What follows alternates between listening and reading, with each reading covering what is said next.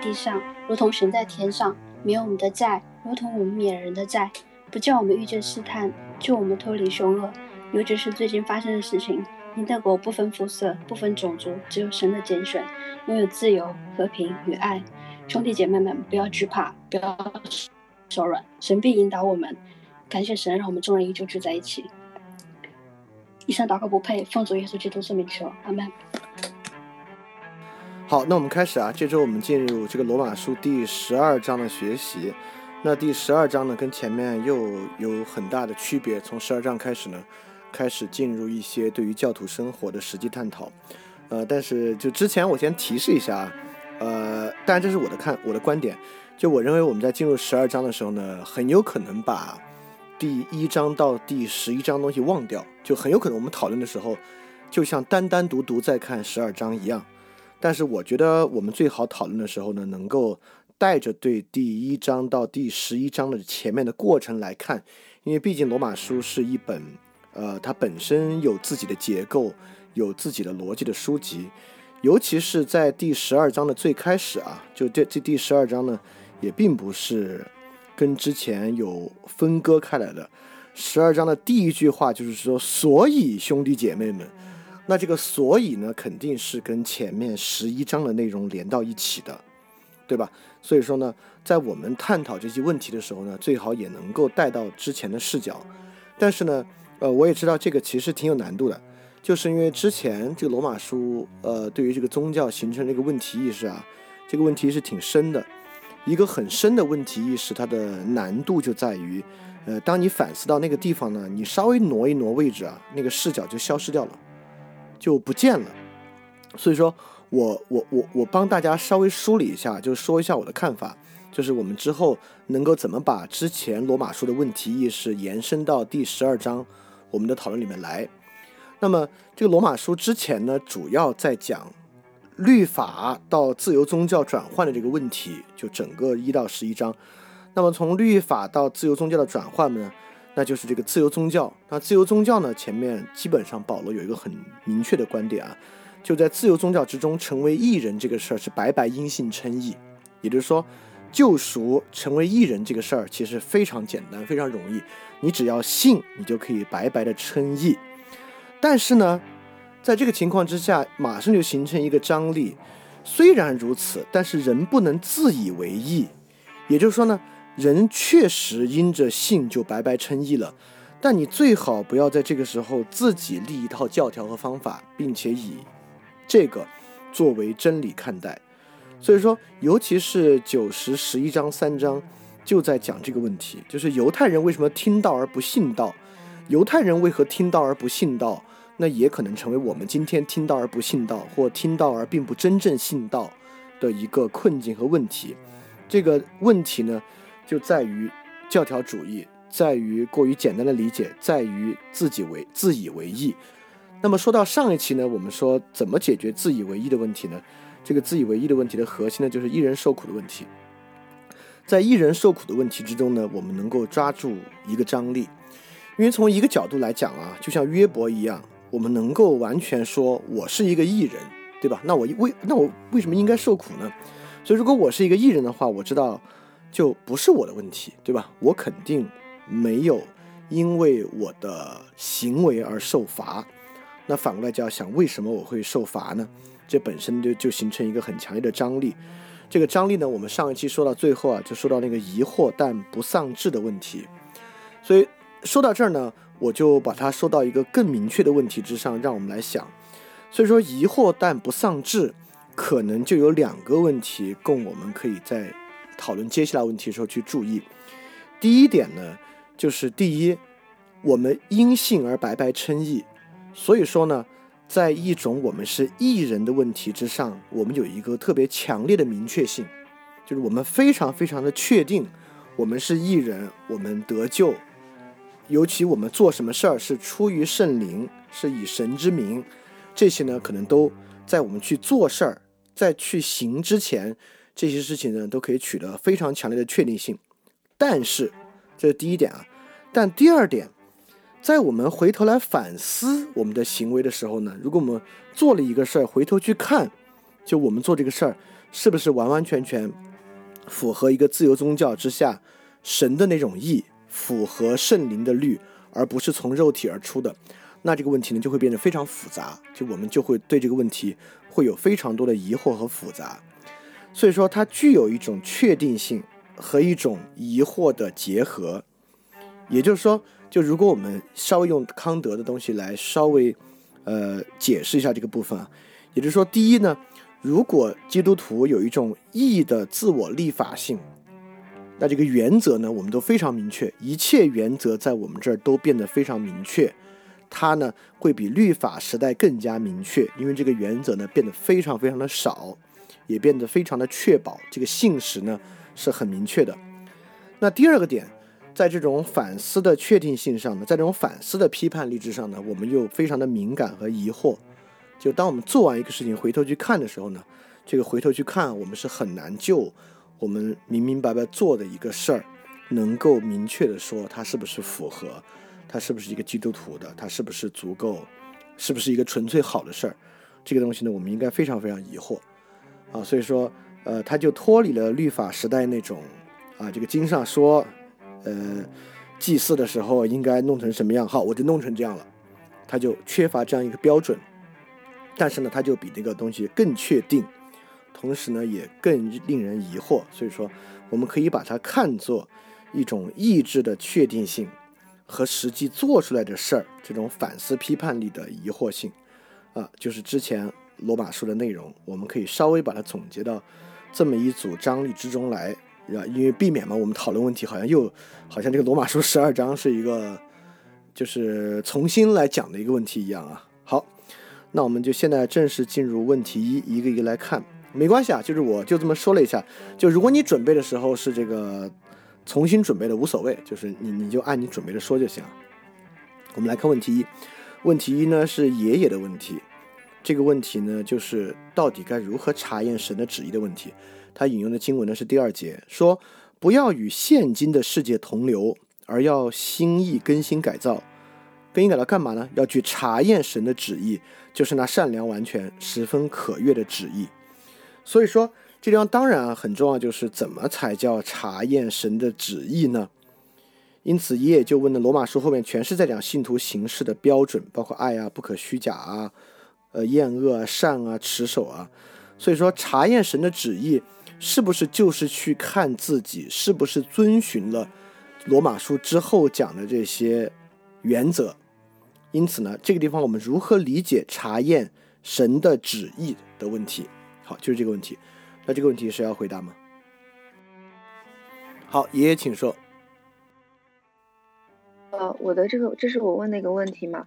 然后我是觉得说，如果只是看我们的行为是否遵遵循了这些行事行事为人的一些标准的话，然后只是简单按照这些标准去做的话，那相当于我是自以为自己知道那些实际上我一无所知的事情，就好像我们的行为就像成了一个没有灵魂的空壳一样，呃，反而这样子。就结不出圣灵的果子嘛，所以我觉得查验神的旨意，应该就不只是说去看自己是否遵循遵循了这些行为准则。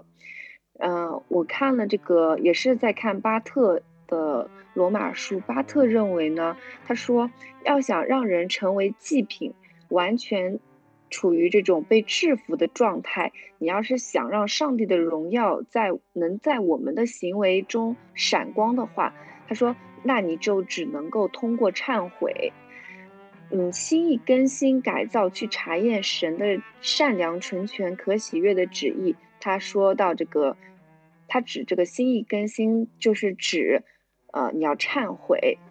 他是巴特认为，忏悔呢是人的一个基本伦理行为，其他的一切的伦理行为，它必须先顺应忏悔。你要先顺应忏悔这一点，你要先经历这个忏悔这个思想的一个转变，你我们的行为，呃，才才能够成为一种全新的一种行为，而不再是简单的行为准则，就是要靠着这个。思想的一个转变，呃，指的就是说你要通过忏悔，只有悔改，你才可你才可能去查验。但是，但是我其实我自己对这个忏悔、对悔改，我我说实话我没有那么深的认识啊。嗯，但是我可以稍微说一下我的理解，呃，是我的理解是，是因为看了这个《路加福音》里面的一个，呃，耶稣他当时在。路加福音第五章吧，当时耶稣在那个就是刚刚要去呼召彼得的时候，当时，嗯，彼得他还就是在打船嘛，他是一个专业的渔夫嘛，嗯，他那个时候就对彼得说，他说你把船开到水深之处下网打鱼，但是彼得说，他他们已经整夜打鱼了，可是呢就是没有打到打到任何鱼嘛，作为这个专业的这个打鱼手，他说打不到鱼的。可是，呃，依从耶稣的话呢，他们还是下网打鱼了。他们下网去打了鱼，就圈住了很多鱼，然后那个鱼就多到把那个网都差点给裂开了嘛。那些鱼就装满了两条船。当时这个这个情况发生的时候，彼得彼得看见了，就立刻伏伏在这个耶稣的膝前说：“主啊，离开我，我是个罪人。”就。彼得当时他看到这么惊奇的一件事情发生的时候，他不是说哇主啊，这怎么这么多鱼啊？你怎么知道能有这么多鱼？他是立刻就说主啊，我是个罪人，所以我对这个罪对这个忏悔的认识，就是我的理解就是说，可能这因为彼得说完这个之后，他就立刻跟随了耶稣，然后成为了耶稣的门徒嘛。所以我觉得这个忏悔应该指的就是。呃，认识到我们自己身上的罪，就好像是神光照了我们，然后这个光明进入到了黑暗当中，啊，你就知道你是黑，我们是黑暗的，我们是有罪的。从此之后呢，这个神的这个价值观，你就代替了你的价值观，然后我们才能够得以呃这个心意更新嘛。呃，就是因为通过这个故事，我觉得这个忏悔的可能是这样的一种理解吧，但是。但是我自己感觉可能是神给我的光照还不太够，那我的我的这个罪感就不是特别强了。不管是我听别人的见证呢，还是说我看一些这个属灵这些伟人的书啊什么的，对我都不是很起作用。更多的时候，我是觉得，呃，我做的不够好，我这个人毛病挺多的。但是我其实真的没有说那种真正的罪感，是好像没有。所以这个其实是。对对于忏悔来说，这应该是个挺大的问题嘛？你都没有罪感，你还忏什么悔呀？你还凭什么说被神光照呢？所以我觉得这个应该，恐怕是是不是说，这个认人认罪的这个东西，应该是说，可能真的是只有神主动给给你才行，就圣灵主动的光照了你，你才可能就是真正能够才知道什么叫做悔改，你才认识到，呃，你是个罪人。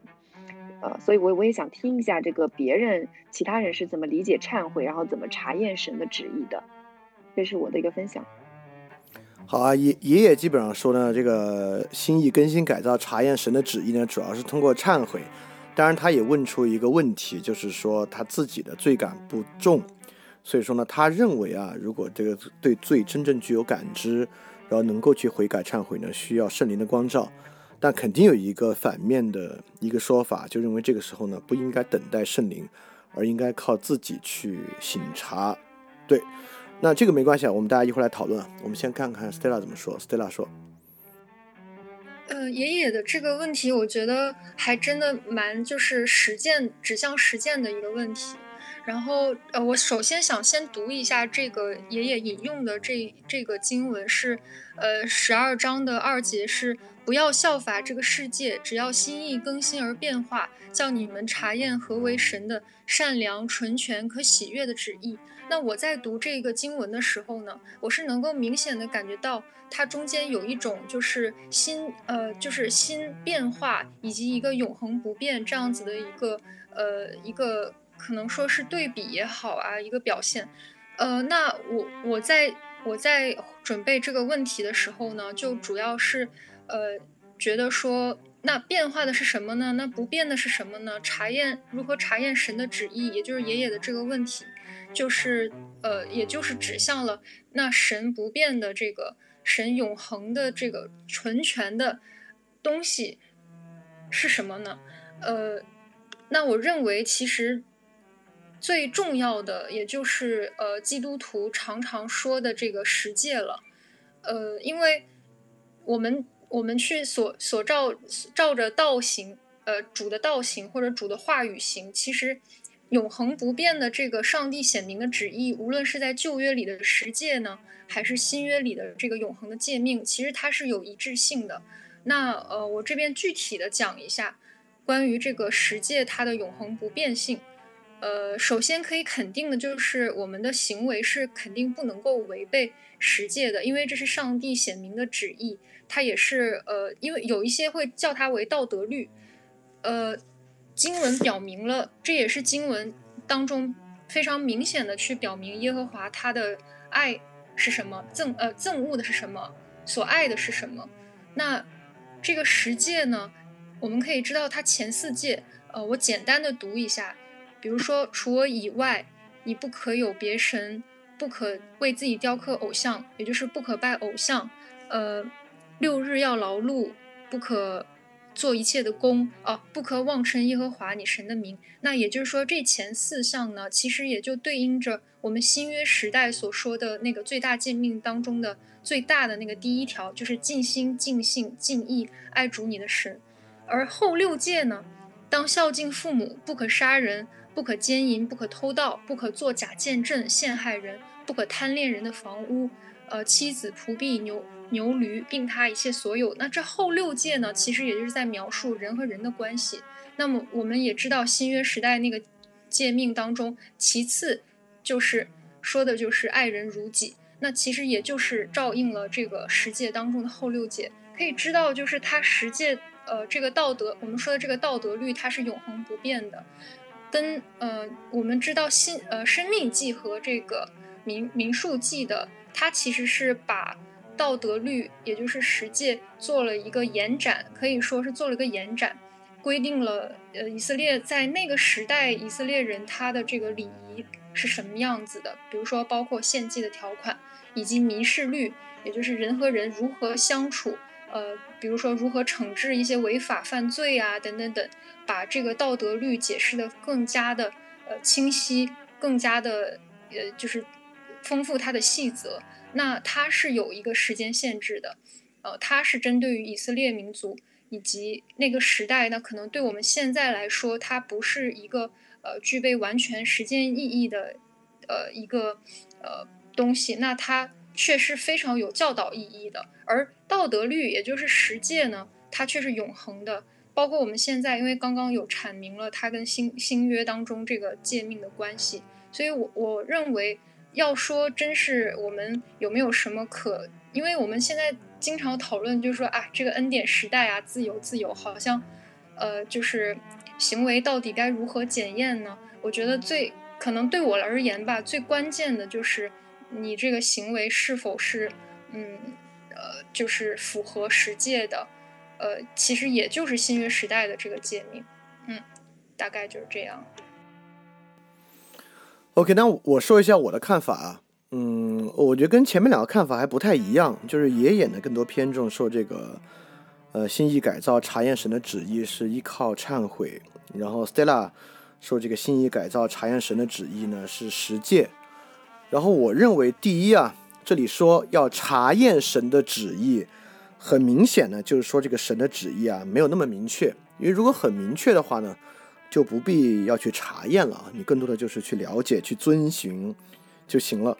要查验呢，恰恰就说明这个神的旨意啊，其实没有那么明确，它才有可反思、可查验之处。那么神的旨意呢，在经文里面是有明明确确说什么什么是神的旨意的。所以我觉得呢，从这些直接说了神的旨意的经文之中，我们应该能得到更多的一些直接的启示吧，就不用去引一些没有提到神的经文的。比如说第一个呢，就是我找到的一个，我我找了几段啊，我我把它连起来，说明一个我的意思。第一个我找到的就是《使徒行传》二十章的二十五节，这个二十章二十五节呢是说，神所有的旨意，我没有一样不传给你们的。啊，这个地方呢，就是在说这个教会的建立。这个教会建立呢，就是要把神的旨意传过去。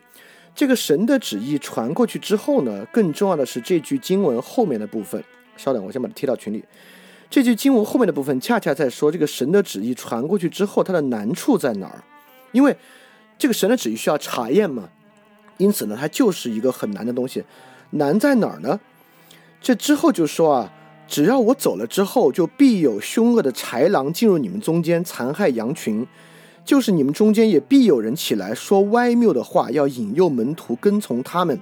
所以你们要提高警觉，谨记这三年来我怎样日以继夜流泪劝诫你们个人。也就是说呢，这个神的旨意我传给你们了，但这玩意儿吧，只要我一离开，你们很可能就会歪曲这个旨意。你看。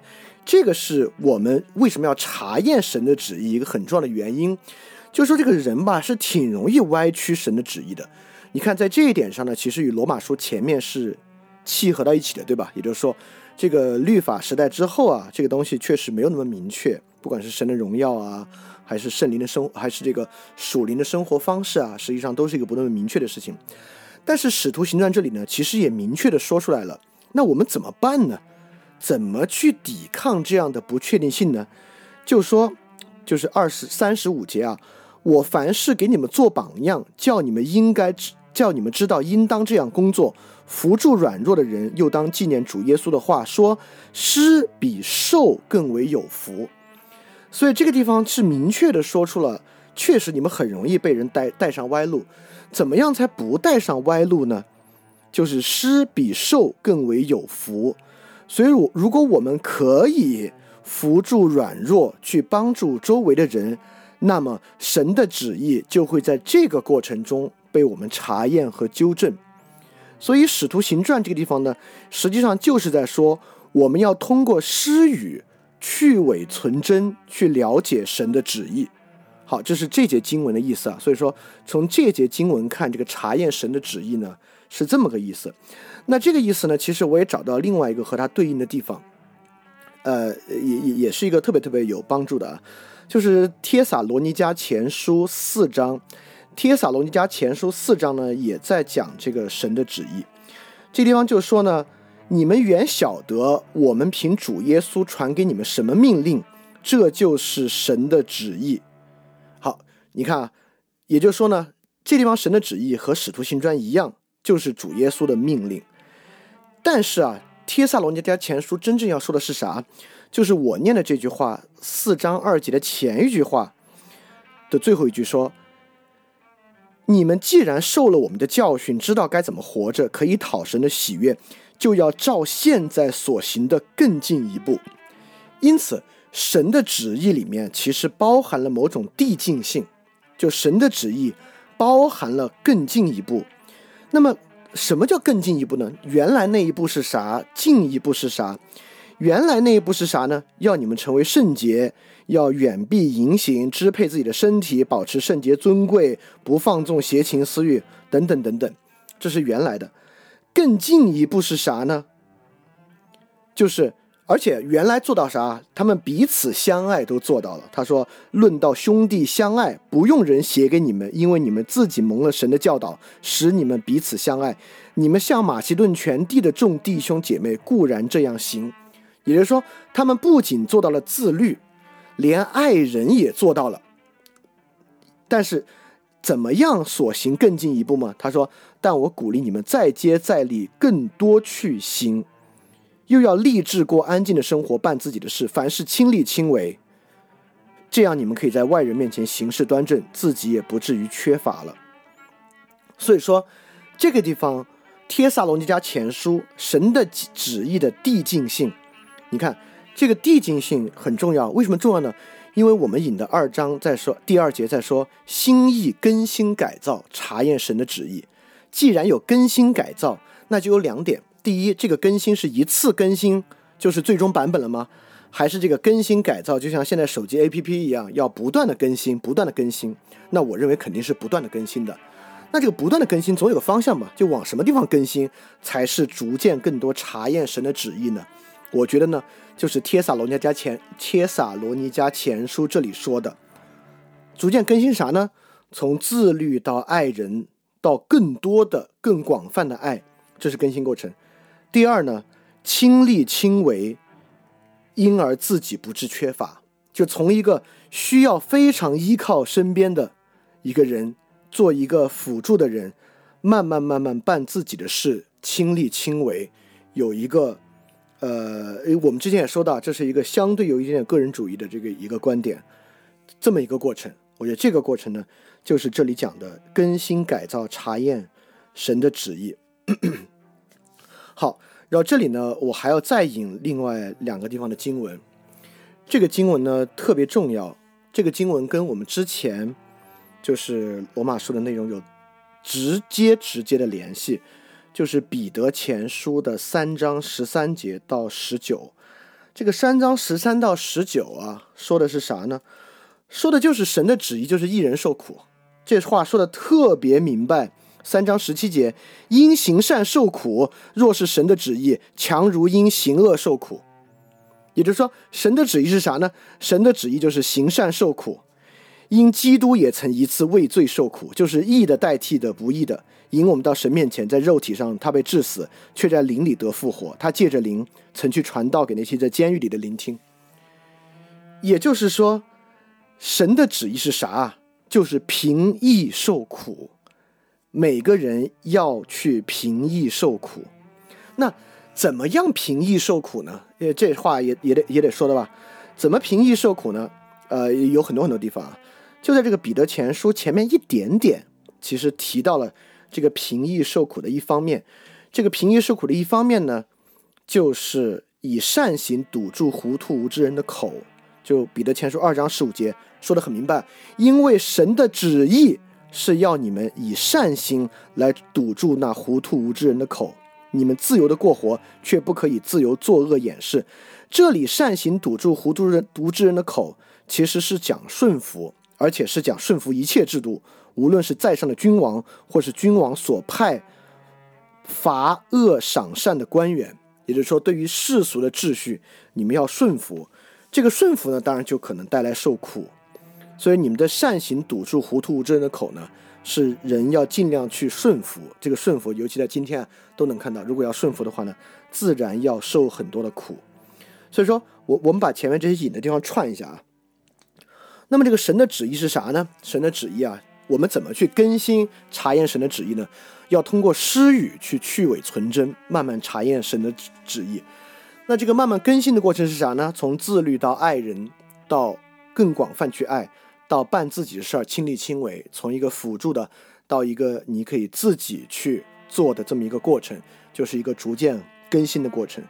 在这个逐渐更新的过程之中，你肯定要遭遇啥呢？你要遭遇因行善受苦啊，这是神的旨意。你要因行善受苦。这个行善受苦特别重要的一点是啥呢？这个行善受苦特别重要的部分呢，就是你很可能会为此因为顺服而遭罪。对吧？因为其实啊，为了这个顺服遭罪这一点啊，是这个十二章在讲的。就十二章在这个仁爱品质里面其实讲过，对吧？主说：“深渊在我，我必报应。”那我们呢，不可以不可为恶所胜，反要以善胜恶。所以我们就不要以恶报恶，就是我们就要与众人和睦。我们不要自己报复，宁可让步，听凭主怒。那这里我们宁可让步这一点呢？就与彼得前书二章这地方，神的旨意让我们以善行来堵糊涂无知人的口，这里又产生了产生连接了。当然啊，你要以德报怨呢，当然自己就要受一些苦了。所以这就是一人受苦，以德报怨呢，当然与一人受苦就有很大的关系。好，这这是我对这个问题的这个回应啊，就是怎么叫察言神的旨意？呃，呃，呃，我我们我们先听启正说，然后我们再来讨论啊。呃，其实我我没有准备这个问题啊，就是刚才听爷爷说到这个忏悔的问题，然后因为忏悔是我们天主教的七件圣事之一嘛。然后我就想说一下这个我们天主教对于忏悔的一些，就是一些说法，然后可能可能也不是很深刻，就是，嗯，就是正好我今天看到一一个那个就是微微信公众号上的一个推文，就说是啊，我们天主教忏悔其实分两种忏悔，一种叫忏上等忏悔，一种叫下等忏悔，然后就是上等忏悔是就是我们真的跟天主。这个沟通上了，连接上了，然后，然后我我们对于我们所做的事情，就是真的是感觉，哎呀，我们这个事情确实不是天主所悦纳的，或者说是，呃，就很确凿的知道这个事情就是需要忏悔的，然后我们就真心发发忏悔，然后就忏悔了，然后这种忏悔其实就是因为我我们知道这个天主教忏悔是件，就是按按小李老师说的是是一件这个。呃，神父的权柄的事情嘛，就只有神父神父可以可以可以去去赦免那个啥忏悔中的这个罪恶。然后，如但其实是在我们天主教教理里面，就是如果你是发善能上能忏悔，你就真的沟通到那个天主了，那你这个其实不需要啊神父来来给你赦免，就是你要是直接连那个啥连接到那个天父了。然后你你所发的忏悔，这种上等忏悔的话，你就不需要神父来弄啥。但是就是跟小李老师上上次所说的，就是我们可能无法确定我们所发的忏悔啊是不是 就是真的是连通到这个天父那儿。然后呃，但是我们会因为哪些事情去忏悔呢？因为哎呀，我我我我也不知道这个事情到底是不是天主所要啊。但是我觉得这个事情如果我做了，我可能会下地狱，对吧？呃，这是一个对于地狱的恐惧，然后就是说是另一种是羞愧，嗯，就是如果我们去，就是假设我们我们死了，然后啊，那啥，主耶稣来救我们，然后我们所有的行为摆在主面前，然后一看，哎呦，我还有这一段，就非常羞愧，在羞愧的情况下，我们也也希望忏悔，也希望把这个抹抹掉，然后这种忏悔的就叫下等忏悔，这种忏悔，呃，就。就不是真正的那种连通天主的忏悔，就可以立刻赦罪的忏悔，就需要神父来介入。所以就说是，呃，嗯，在我们天主教里，为什么就是教教堂里有一个小房子，然后呢，就是我我们每周要去那那个小房子里，然后给给给神父说这个啊，我们这周犯的错误啊，然后我们要来忏悔我们的行为，就是因为其实我们没有没有把握，没有办法去把握我们的这个。呃，是就是我我我们的这个羞愧到底是因为恐惧，是因为是因为就是羞愧，还是因为真正连那个连通到天主？然后，所以我们需要有这么一个信仰的装置来来来来使我们呃确凿的使我们这个罪过得到消除。这是我我我我听到那个爷爷说到忏悔的问题的时候，我忽然想想就是补充的我们天主教对于忏悔的一个一个看法。好。呃，Stella 刚才要问的是什么问题？你可以说一下。嗯，我刚刚问的是说，就是呃，根据小丽老师刚刚说的，就是艺人受苦的这个呃理论吧，也不能叫理论。然后呃，那我是问说，那非基督非基督徒的何为良好生活？难道就是去做牺牲吗？然后我这边也刚刚就是在刚刚也是查了一下圣经，呃，其中。啊，sorry，给我一点时间。嗯，没事，你看着。呃，那个，好像诗篇里面啊。等我一下下，等我一下下。嗯嗯嗯。我我先插一句啊，我我那我就插一句，把那个启正刚才说那个，我就接一段经文，关于那个忏悔，就是我们不是说嘛，你在忏悔的时候，你在神发言要忏悔的时候，你当然是凭圣灵来开口忏悔。在这个时候呢，你应该有十足的信心。我这忏悔的话，平世林说，然后你回过去反思，就像启正说的，其实我们不可能确认，哇，刚才这个忏悔肯定是这跟这个神相连了。但是呢，圣经上肯定也有这种忏悔的一些原则，我们该怎么去想？这是哥林多后书七章八节关于悔改，呃，就七章十一节说，你看，你们依着神的意思忧愁，所产生的是何等的殷切、自辩、自愤、惊觉、想念、热心、责罚。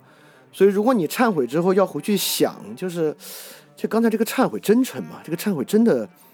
是一个好的忏悔嘛，就好的悔改嘛，那就要看你里面有没有足够的殷切、自我辩护、自我愤怒、惊觉的感觉、想念。这个想念我不知道啥意思啊，就大家可以去想。这个当然是一个很广泛的热心责罚，就是圣经上就会有这个呃一些何谓按照神的意思来忧愁和悔改的这个一些明确的经文和里面的一些情绪。可以供人的这个反思判断力去作为对象去考察一下。哦哦，Stella，我不好意思啊，就插一下，你接着说。你刚才说那个诗篇，没关系，没关系。对，诗篇的五十八篇十一节这边有说到，因此人必说一人果然有善报，在世上却有一位施行审判的神。那其实我会觉得说，嗯，怎么说呢？就是我不知道这个是否在倡导一种，就是好像是。纯粹的牺牲的，就是或者说自我牺牲的这样子一种生活方式，或者是什么意思呢？就是我觉得要求基督徒这样子去做，可能我还能理解哦。但是，嗯，但是好像圣经上似乎也都不是说，只要你你你你行，也就是一人一定会受苦啊，或者是怎么样的。哦。啊，我那我说说我对这个的感觉啊，我我觉得这个问题是两个方面啊，其实这个问题把我后面的一个问题回答了，没关系，我觉得这个问题两方面，一个是对自己，一个是对别人。你看，我我我念念彼得前书，我引的这一章前，我引的这一节前面那句话，前面那句话说，你们若是热心善行，有谁害你们呢？好，这句话说的就是，如果你真的热心行善的话，应该没人害你们。但接下来说，即便即便啥呢？即使你们为义受苦，也是有福的。不要怕人，不要惊慌，等等等等的。也就是说，如果我们说这个世界的原则啊，这个世界上呢，应该是德福相配的。但是呢，即使你为义受苦呢，也是有福的。因此，一个基督徒对自己来讲呢，你肯定是做好了为义受苦的可能。那么现在，假设你面对一个他人的问题。那你要逼他人为义受苦吗？如果你要逼他人为义受苦，就是你到底在干嘛，对吧？就假设，比如我自己有人害害我，我忍耐。那外面我在街上看一个男的打女的，难道我做的事情是去跟那女的说你快忍着，多忍一忍，他一会儿累了就好了？我肯定不是做这个，对吧？我肯定上去拦住那个男的呀，对吧？因此呢，对自己你肯定是要去为义受苦。你你为啥要为义受苦呢？你恰恰是要让这个世界上有善而不是有恶，所以所以我觉得，呃，可以可以这么看这个问题。第一啊，肯定基督徒的目的不是为义受苦。要是我行了善啊，要没受苦，要善有善报了，我还不高兴，你肯定也是高兴的，就是肯定善有善报是好事儿。但你做了准备为义受苦，如果发生在你自己身上呢，你是要就是要去顺服的。但是呢，这个顺服转到你对于世界本身的介入，和比如说你的教会啊、兄弟姐妹之中啊，你肯定不是到处劝人受苦。我觉得这可能不是你做的事情。你你兴许有时候会，但是一些更显性的东西，你是促使它更有秩序，你在制止一些伤害等等等等这样的事情。就你你肯定不是到处，就就比如说有战争，世界上如果发生战争，你做的事情肯定是去终止这个战争。而不是让那个被侵略的国家说啊，你们要一定要想尽办法让这个侵略者打你们打得厉害一点才行。你肯定不是说这个就变得很奇怪了，对吧？所以说，我觉得这个问题，呃，它之所以有这个两面性呢，就是我觉得是对自己和你在为这个世界的秩序做事儿过程中，它是不太一样的。这是我的看法。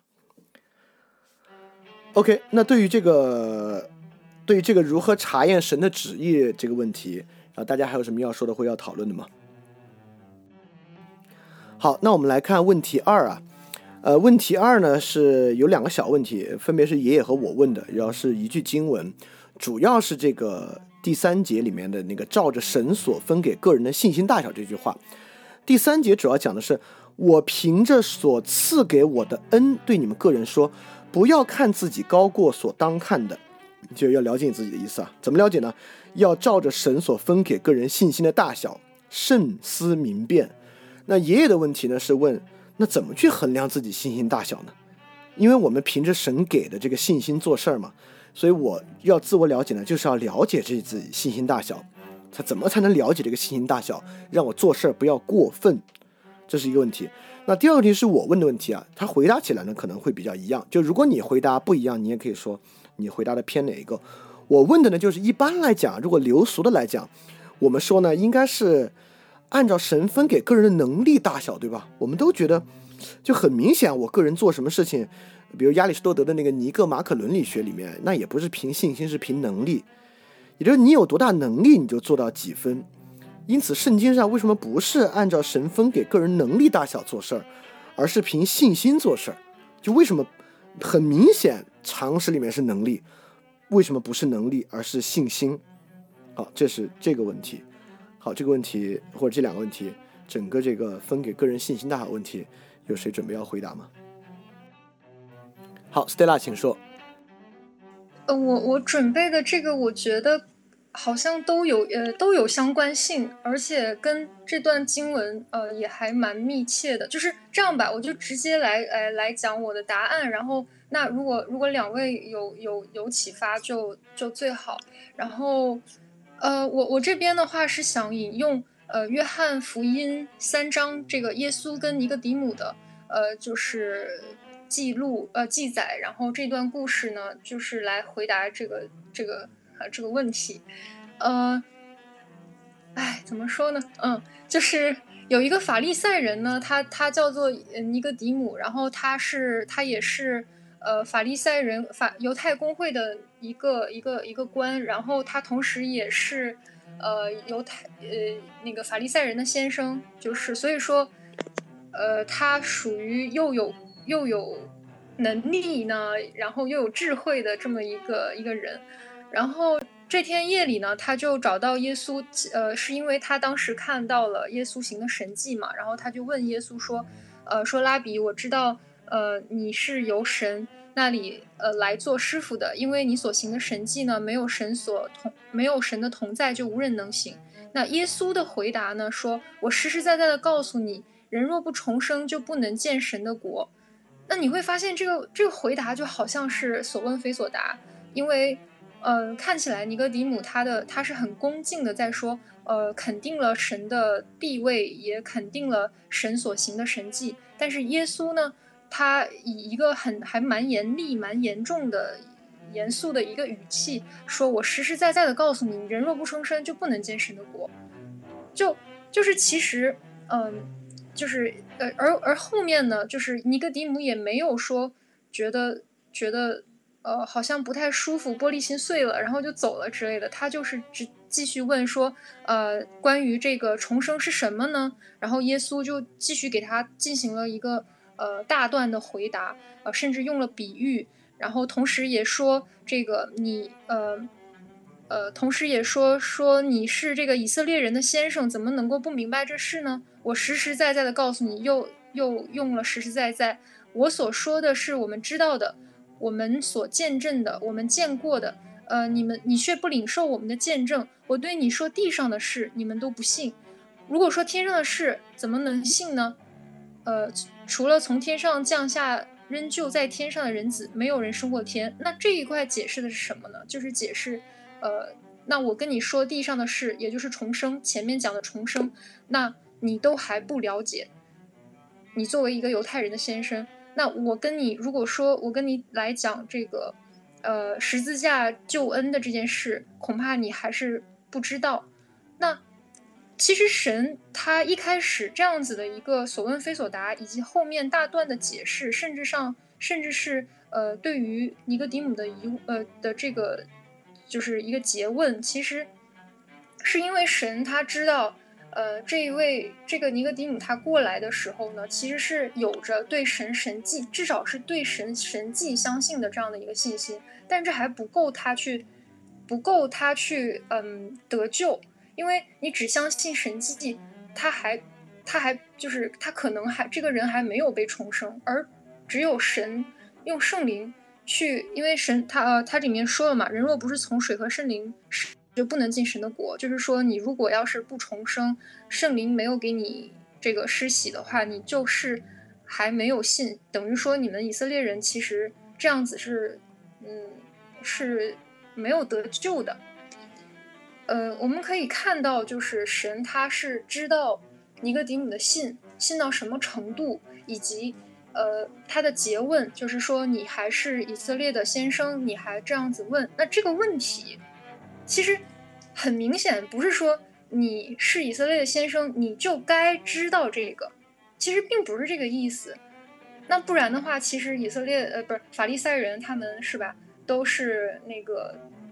对律法超级了解，是吧？然后尼格迪姆还当官呢，还是犹太公会的这个，比如说，呃，是这个犹太公会，也就是呃犹太人最高这个权力机构的一个呃人，又有身份，又有地位，还有钱，是吧？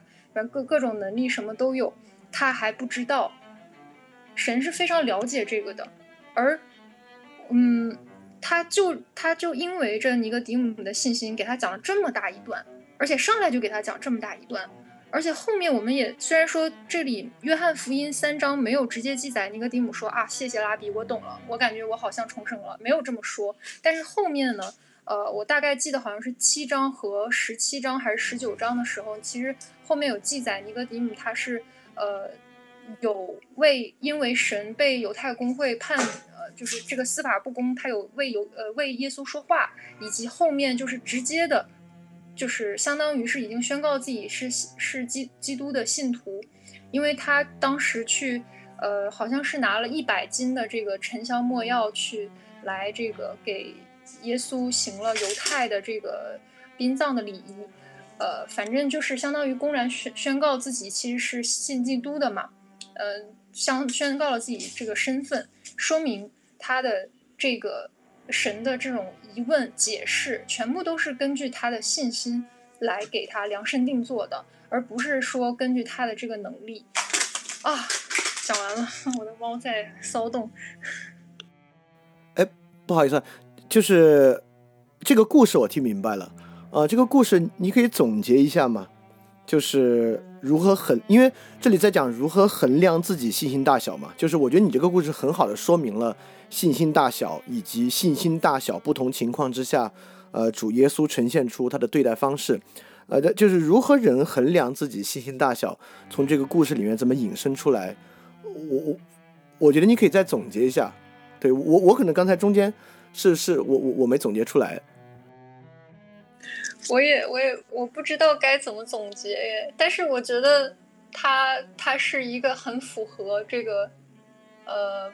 神是看我们信心，呃，而不是看我们能力的一个。但是我我说实话，我是觉得这个主要是来是是在说基督徒如何对待，比如说你的弟兄姊妹和别人，就是其他的基督徒的。因为，就是因为呃，他说嘛，呃，照着神所分给个人信心的大小。嗯嗯嗯，我大概明白了，大概明白了。对。好，那呃，这个问题还有哪位同学准备了要说吗？哦，那我说一下吧。这个问题我也准备了。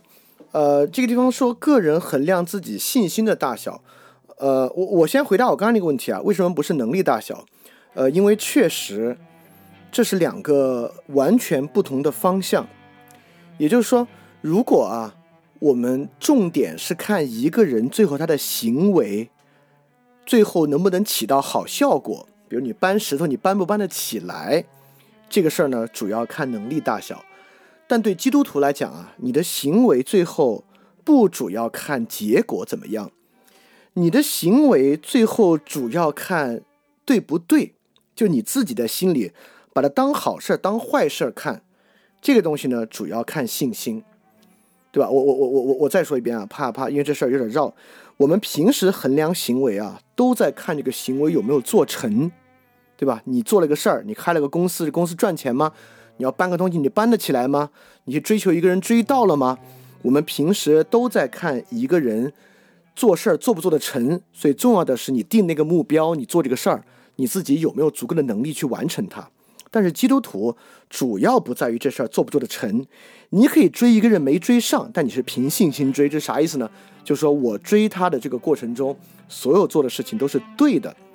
这话从哪儿来的呢？这话当然有依据啊。罗马书马上啊，我们现在学的十二章，罗马书十四章二十三节说：“你有信心，就在神面前守着，守啥？人在自以为可行的事上能不自责，就有福了。”也就是说，这个信心拿来干嘛的呢？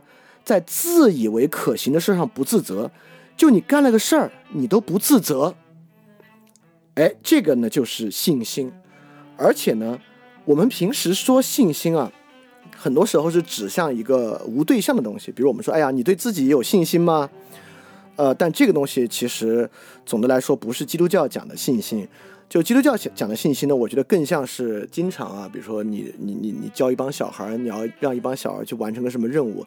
在他们具体去做那个任务之前，你给他们说有没有信心？然后大家说有信心。所以基督徒的信心呢，是跟一个行为连接到一起的。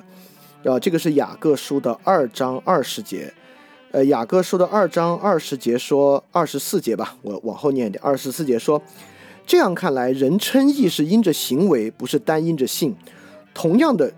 呃，就是呃对，身体没有灵是死的，信心没有行为也是死的啊，这个我们之前都有引过，对吧？所以信心和行为呢非常有关，呃，没有行为的信心是无用的，也就是说，信心呢都是行为中的信心。好，这些都是我们之前说过的啊。那有一个很重要的东西呢，就是这个信心到底指的是啥？主要指的是啥？这个信心主要指的是这个。我我引个很有意思的地方啊，是路加福音的十七章五节。路加福音的十七章五节，使徒对主说：“求主增加我们的信心。”也就是说，现在他们遇到了一个困境，或者遇到了一个事儿，这个事儿上他们看出来了，这事儿啊是要信心的，没有信心做不成。那他们遇到什么事儿呢？这个很超出我们一般人的常识和想象。他们遇到是这个事儿。路加福音十七章五节之前是这个事儿，耶稣对门徒说：“绊倒人的事儿是免不了的，但那绊倒的人有祸了，就是把磨石拴在这人颈项上丢到海里，还比他使这小子里的一个犯罪更好。你们要谨慎。若是你的兄弟犯了罪，就劝诫他；他若懊悔，就饶恕他。就算他一天七次得罪你，又七次回转说我懊悔了，你必要饶恕他。”然后门徒就开始说了：“求主增加我们的信心。”这说明信心拿来干嘛的？信心是拿来饶恕人的。就门徒听到这事儿，要有人一天七次得罪我，七次回转都要饶恕他。门徒认为我不够有信心做这样的事儿。为什么门徒认为不够有信心做这样事儿呢？这里面没有什么深奥的神学原理，跟我们的想法一样。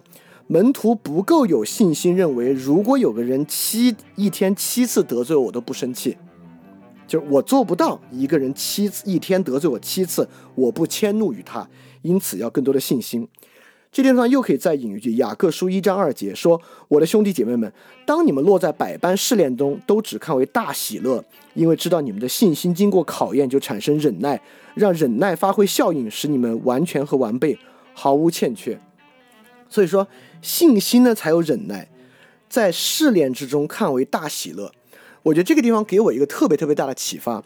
我们过去认为啊，在试炼之中让我们产生坏情绪的是这个试炼本身，比如说这这这个这个试炼没法吃饭，然后还特别辛苦，是这个饥饿和辛苦让我们产生坏情绪。但如此看来啊，其实不是。真正让我们产生坏情绪的是我们自己对饥饿和辛苦我们的反应。如果我们信心够强，我们就不会从饥饿和辛苦上生出坏情绪，就像我们不会从一个人一天七次得罪我们之上对他生出迁怒，因而信心不足。所以，一个人信心很足的情况之下，你是知道，不管这个饥饿啊，还是这个劳累啊，最终都会解决的。就一个人七一天七次得罪你，你最后跟他关系一定会好的。所以说，在这个困境之中，在这个 tribulation 困苦之中，并非是这个困境本身在让我们产生恶、产生坏的情绪，实际上是这个困境本身，由于我们对于这个困境解除的信心不足，因此是我们的忧虑、我们的恐惧产生了坏情绪。这个坏情绪呢，让我们无法去忍耐，让我们无法去饶恕他人。所以说，这个地方为什么照着神分给个人信心大小做事儿呢？意思是说，你你能够承担什么环境，就是说你在什么境况、什么忧虑之下，能够保持住你自己的心意，你就去做什么事儿。重要的不是把那个事儿做成，重要的是那个事儿没有让你产生恶念，就没有让你属肉的那一面调动起来。所以说，这地方信心呢，基督徒这个信心不主要指向把那个事儿完成，主要指向在那个事儿做的过程中你没犯罪。所以我觉得这个呢是神分给个人信心，而不是能力。所以如何衡量自己的信心呢？就是什么事儿你可以真的不在意。就比如说啊，我们还是举谈恋爱谈恋爱的例子。假设你之前谈恋爱谈过很多恋爱，你就知道哦，就即便这个人做那种事儿，我都不会生气的。哎，那这个东西就是你能够承担的。就比如说你你在网上写文章，有人在下面骂你，你特别生气，你觉得这帮傻逼，那你就别写文章。那比如说有人写文章，有人在下面骂你，骂特别难听，你觉得哎呀，好惋惜啊，没事儿。那没事儿的话呢？哎，那你的信心就能够神分给你的信心啊，现在你就能搞定这个，你就做这个事儿。所以说这个地方怎么衡量自己信心大小呢？其实就是去回看过去，不管是饶恕，还是在这个试炼之中，什么试炼是你能够不产生恶意的，什么饶恕是你很容易能够完成的，那你就去做这样的事儿。这个呢，就是神分给个人信心。当然，这个信心是可以增长的啊，这绝对不是一个说。呃，分给你多少是个先天决定的，分给你的一辈子就这样了，肯定是可以增长的。OK，那这是我对这个问题二我的我的回答，就是其他同学有什么要回答或要讨论或要问的吗？好，齐正，请说。呃，刚才小李老师不是说那个，呃，就是信心，呃，就是有信心是是是是是是那个啥的嘛？然后我我这里跟。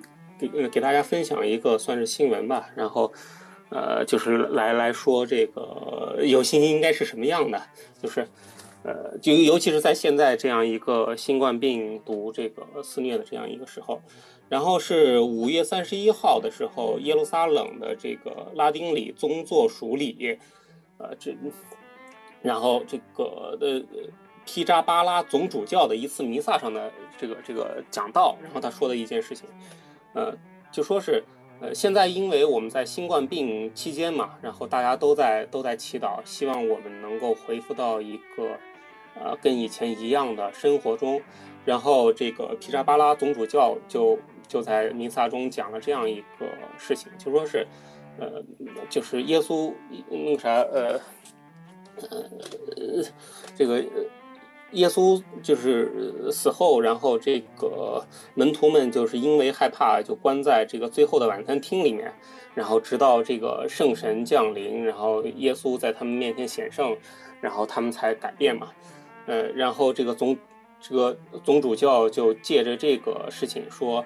呃，我们蒙我们蒙召以一切可能的方式，以行为举止，以坦荡和自由的言语，见证我们在我们的土地上对生命的热爱。我们受邀成为喜乐的人，而不是不断抱怨一切的。我们不要成为抱怨的教会，而成为喜乐的教会。喜乐喜乐是我们的使命。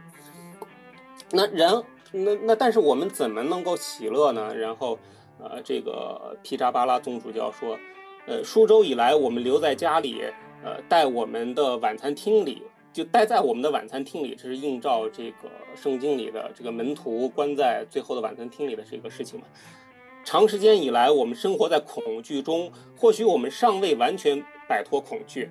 他说，因为一切还未完全恢复，嗯，不但不但是是是是一切没有完全恢复啊，而且我们可以预期到未来的经济啊、社会啊会变得越来越脆弱，然后我们的。未来可能会越来越担忧，然后他说，就正像是门徒与复活的主相遇那样，嗯，他也就是主主耶稣没有把门徒带回到他们先前的生活中，而是使他们过渡到一个全新的视野。在今天，圣神要求耶路撒冷教耶路撒冷教会进入一个全新的视野，不要努力回到先前的生活。就是我们在这个听到啊，或者我们在读圣经里啊，经常会说这个我们入教会成为一个全新的人，嗯，所以一旦有了信心，我们会感觉到一种全新的生活，而不是回到过去的那种生活，尤其是啊，在我们现在一个非常糟糕的时代里面，对，然后我们。可能会就是抱怨现在，然后会说以前多好多好，但是这不应该是一个有信心的人所所所所所所表达的。一个有信心的人应该表达一个，我们我们将会进入到一个全新的世界里，就跟我们是一个新造的人一样。啊，这大概是我想分享给大家的一个新闻吧。嗯，我觉得我觉得这个分享特别好，而且跟现在发生的事情有很直接的关联，而且也照应到这个经文之上。哦，嗯，Stella 接着说。嗯我就是听完小李老师刚刚的这个这个这个呃分享的话，就稍微回过头来映照我刚刚举的那个例子来举一反三一下，呃，就是那这个尼格迪姆的信心他是够的，神也是知道的，所以他在跟尼格迪姆讲真理的时候，其实是直奔主题的，呃。而而尼格丁姆表现出来的他有信心的，就是他没有玻璃心，没有直接走了，或者就不信神了。也就是说，没有被绊倒，没有被神这样子的直言不讳，以及就是这种呃诘问什么的给绊倒。那另外就是提到说，检验一个人有没有信心是要看果子的嘛，也就是说是要看行为的嘛。确实，就是刚刚也说到了嘛，他的。呃，他的为为主做的维护，呃，申申辩以及呃后面公然的不是公开的宣呃宣布自己是基督徒身份的这种行为，其实也都是呃有信心结了果子的这样子的行为。对，所以是嗯，就这个其实对我启发也还蛮大的，就是关于这个你你你 也不是说玻璃心吧，就是会不会就。就是因因为某些事情就作恶了，这样子。好，呃，又有个问题啊，就是说这个信心是乐观主义吗？我觉得不是，或者因为我们今天讲乐观和悲观这样的话，它有两个意思。呃，一个意思呢，我们都把它拿来讲人格，呃，就这个人啊天性比较乐观，这个人呢天性比较悲观，然后这是一种天性比较乐观的，就对什么事儿都挺乐观；悲观的人呢。相反，那另外一种乐观和悲观呢？我们经常问，哎，这个最近这个经济形势乐不乐观啊？那我们就要问人下一个判断，然后这个判断呢是个理性判断，这背后是有道理在后面支撑的啊，就是如此这般，如此这般，我的这个经济是乐观还是悲观？那那这是我们平时使用乐观和悲观这个词汇的方法，但是在我们刚才所讲这个信心之中啊，还都不是。第一，它不是像人格那种天性乐观、天性悲观那种没来由的。就是我们这种乐或者我们这种喜悦是有来由的，但这个喜悦的来由呢，又不是像这个经济形势乐观悲观一样，它是来源于一个理性判断，就是你也不能说它是来源于某种信念，甚至这东西是个要求。就首先我们知道这个，你要你要是个基督徒，你特别愁眉苦脸，一天到晚觉得生活无望，这不对。所以说，这个基督徒的这个信心啊。是一个挺复杂的事儿，这个信望爱信是第一点，所以说我觉得用乐观主义这两方面的意思都无法涵盖这个信心的意思。它不是说基督徒有一种新天性，也不是基督徒知道了一些神圣事实，因此生出了信心和乐观，都不是。就是它本身的来源和运作机制是一个挺复杂的东西啊，所以我觉得呃这个东西还没法儿呃。用一个简单的认知去完成。那首先，就像刚才 Stella 说的啊，这个信心，呃，也也像雅各说的经文里面说，这个信心首先就是实践主义的。呃，因此呢，它就超出了乐不乐观了。乐观悲观呢，它是一个呃对一个事的一个看法和态度啊，它不是实践主义的。这个信心首先里面有一个很重要的含义，就是实践主义。所以我觉得，就是我回答优这个问题啊，这可能还不是乐观悲观的意思。好，那对于这个问题二。大家还有什么要问的、要讨论的和要说的吗？好，那我们来看问题三。问题三呢是 Stella 的问题，是引的经文第十七节。经文说：“不要以恶报恶，众人以为美的事儿要留心去做。”这个众人以为美的事儿呢，英文就是 “What is right the eyes of everyone”。然后 Stella 的问题就是说，众人以为美的事儿，怎么去判定是众人以为美的事儿？是取众人中的一个合集吗？就有点像那个罗尔斯说那个重叠共识啊。就如果如果是重叠共识的，那实践起来就非常非常困难。所以说，Stella 就是在问啊，这个怎么是众人以为美的事儿？好，这个问题有谁准备了会要说吗？好，这个问题呢，那看来是今天一个流标的问题啊。这个问题我开始想去准备，但是也没有特别好的这个视角去准备。但是但是这个是 the eyes of everyone，不是 eyes of the most 啊。所以说，无论如何，那个众人以为美的事儿呢，绝对不是那种集体主义以为美，因为这里面讲的是 of everyone，所以它肯定是一种原则主义的。它要么呢是罗尔斯那个意思啊，是一种政治实践意味的；要么是康德那个意思。也就是说，如果是康德那个意思呢，这句话就是不要以恶报恶，众人应当都以为美的事儿要留心去做。就如如果我非要说的话，我当时想到的就是。众人应当都以为美的事儿，这就不是个交集，这是一个原则，就是一个众任何人都应该以此为美的事儿要去做。哎，这个我可以多说一句啊，什么叫以恶报恶呢？就恶这个事儿，明显不是众人都以为美的。为什么呢？就是被报复那个人肯定不以为美。就即便全世界有一个人，全世界所有人都恨他，但至少他自己。受到这个报应的时候呢，不会以此为美，对吧？他自己是不乐意的，所以，呃，right in the eyes of everyone，那这个东西呢，就得是一个最大的原则。这还这个，我觉得这话有点康德说那个普遍普遍义务的那个意思，就是就是就是那个普遍有的意思。我我但我我我我就说这么多啊，原因是因为我我今天本来想搜一下这个 the eyes of everyone，就类似这样的说法，在圣经里面还有没有？但还没有，就这一句，所以说没搜到什么别的。呃，就是我就是简单这么一说。那其他同学有有还呃还有同学要说什么吗？对于这个问题。好，那我们来看这个问题四啊。问题四呢是伯利林梦的问题。伯利林梦这个问题呢引用的是经文二，我们刚才引用了一个经文，但是他问的呢是前半部分。这经文二说啊，你们不可追随世界的潮流。要随着思想的不断更新而改变。好，后面我就不念了，主要就是这个。因此，伯利林梦问的就是：这个世界的潮潮流啊，难道不伴随我们思想的更新吗？就是怎么样才可以不断更新思想，而不追随世界的潮流呢？这个问题挺辩证的，挺思辨的，但是看怎么能谈到一个这个这个这个谈到一个呃实践的问题上来。好，这个问题有谁准备了吗？好，那这个问题我准备了，就是我我我我可以说一下，就是说，嗯，我我觉得这个跟罗马书前面讲那个基督徒的自由理解恰恰高度相关。这段为什么要说你们不可追随世界的潮流呢？其实这里面暗含了一个意思啊，就是我们很容易追随世界的潮流，这是一定的。为什么呢？是因为我们之前说了啊。有一个很简单的方法，我们就不去追随世界的潮流了，就是我们立一个亘古不变的法则，我们立一个亘古不不变的律法，我们完全任何时间都按这个去做，那自然就不顺世界的潮流了。那为什么现在会去追随世界的潮流呢？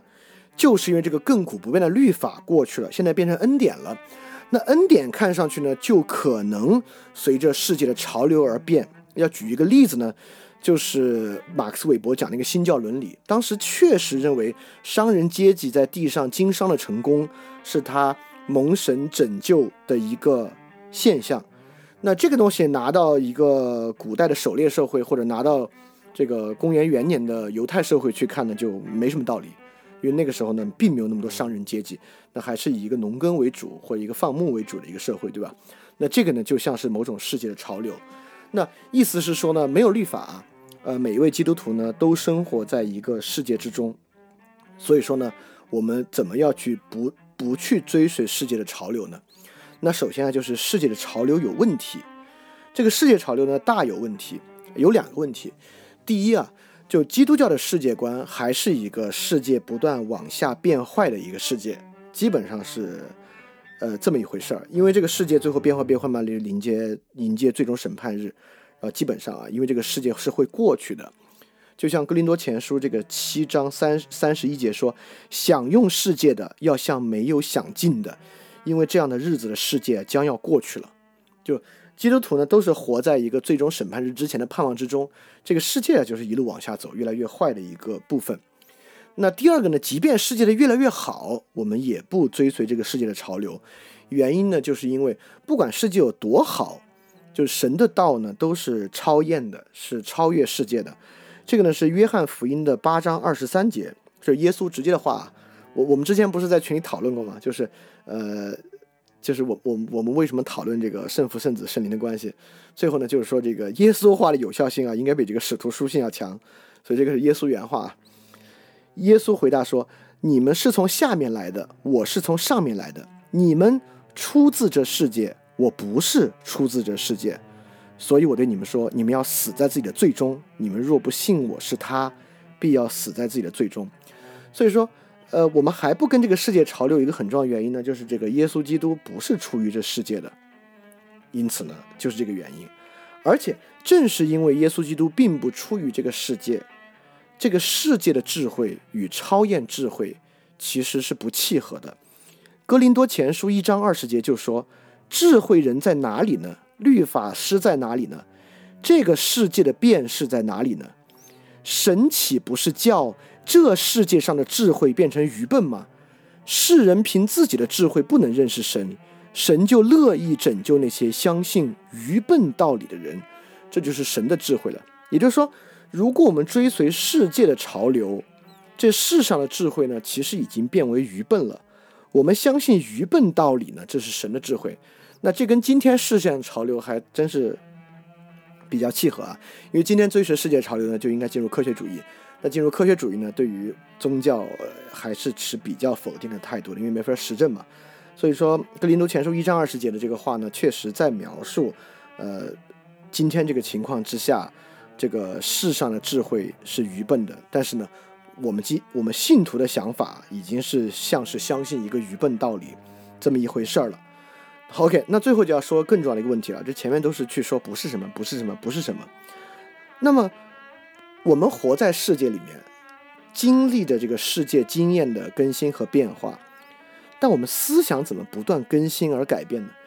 也就是说，我们最后追追随的是一个超验的道理，但这个超验道理呢，是从经验世界里面当做素材推出来的，也就是说。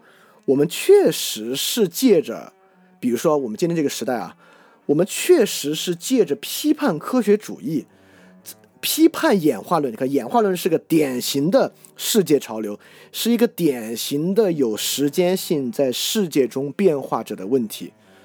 一个公元元年的基督徒，那肯定不知道演化论的。那今天的基督徒呢，恰恰是靠去回答和思考，为何不是演化论？他的思想在不断的更新，比如说演化论又出一新又出一新鲜玩意儿哦，我们又通过这个量子啊证明了这个演化论，我哎还真有，我们通过量子机制啊证明了这个基因突变的根本原理。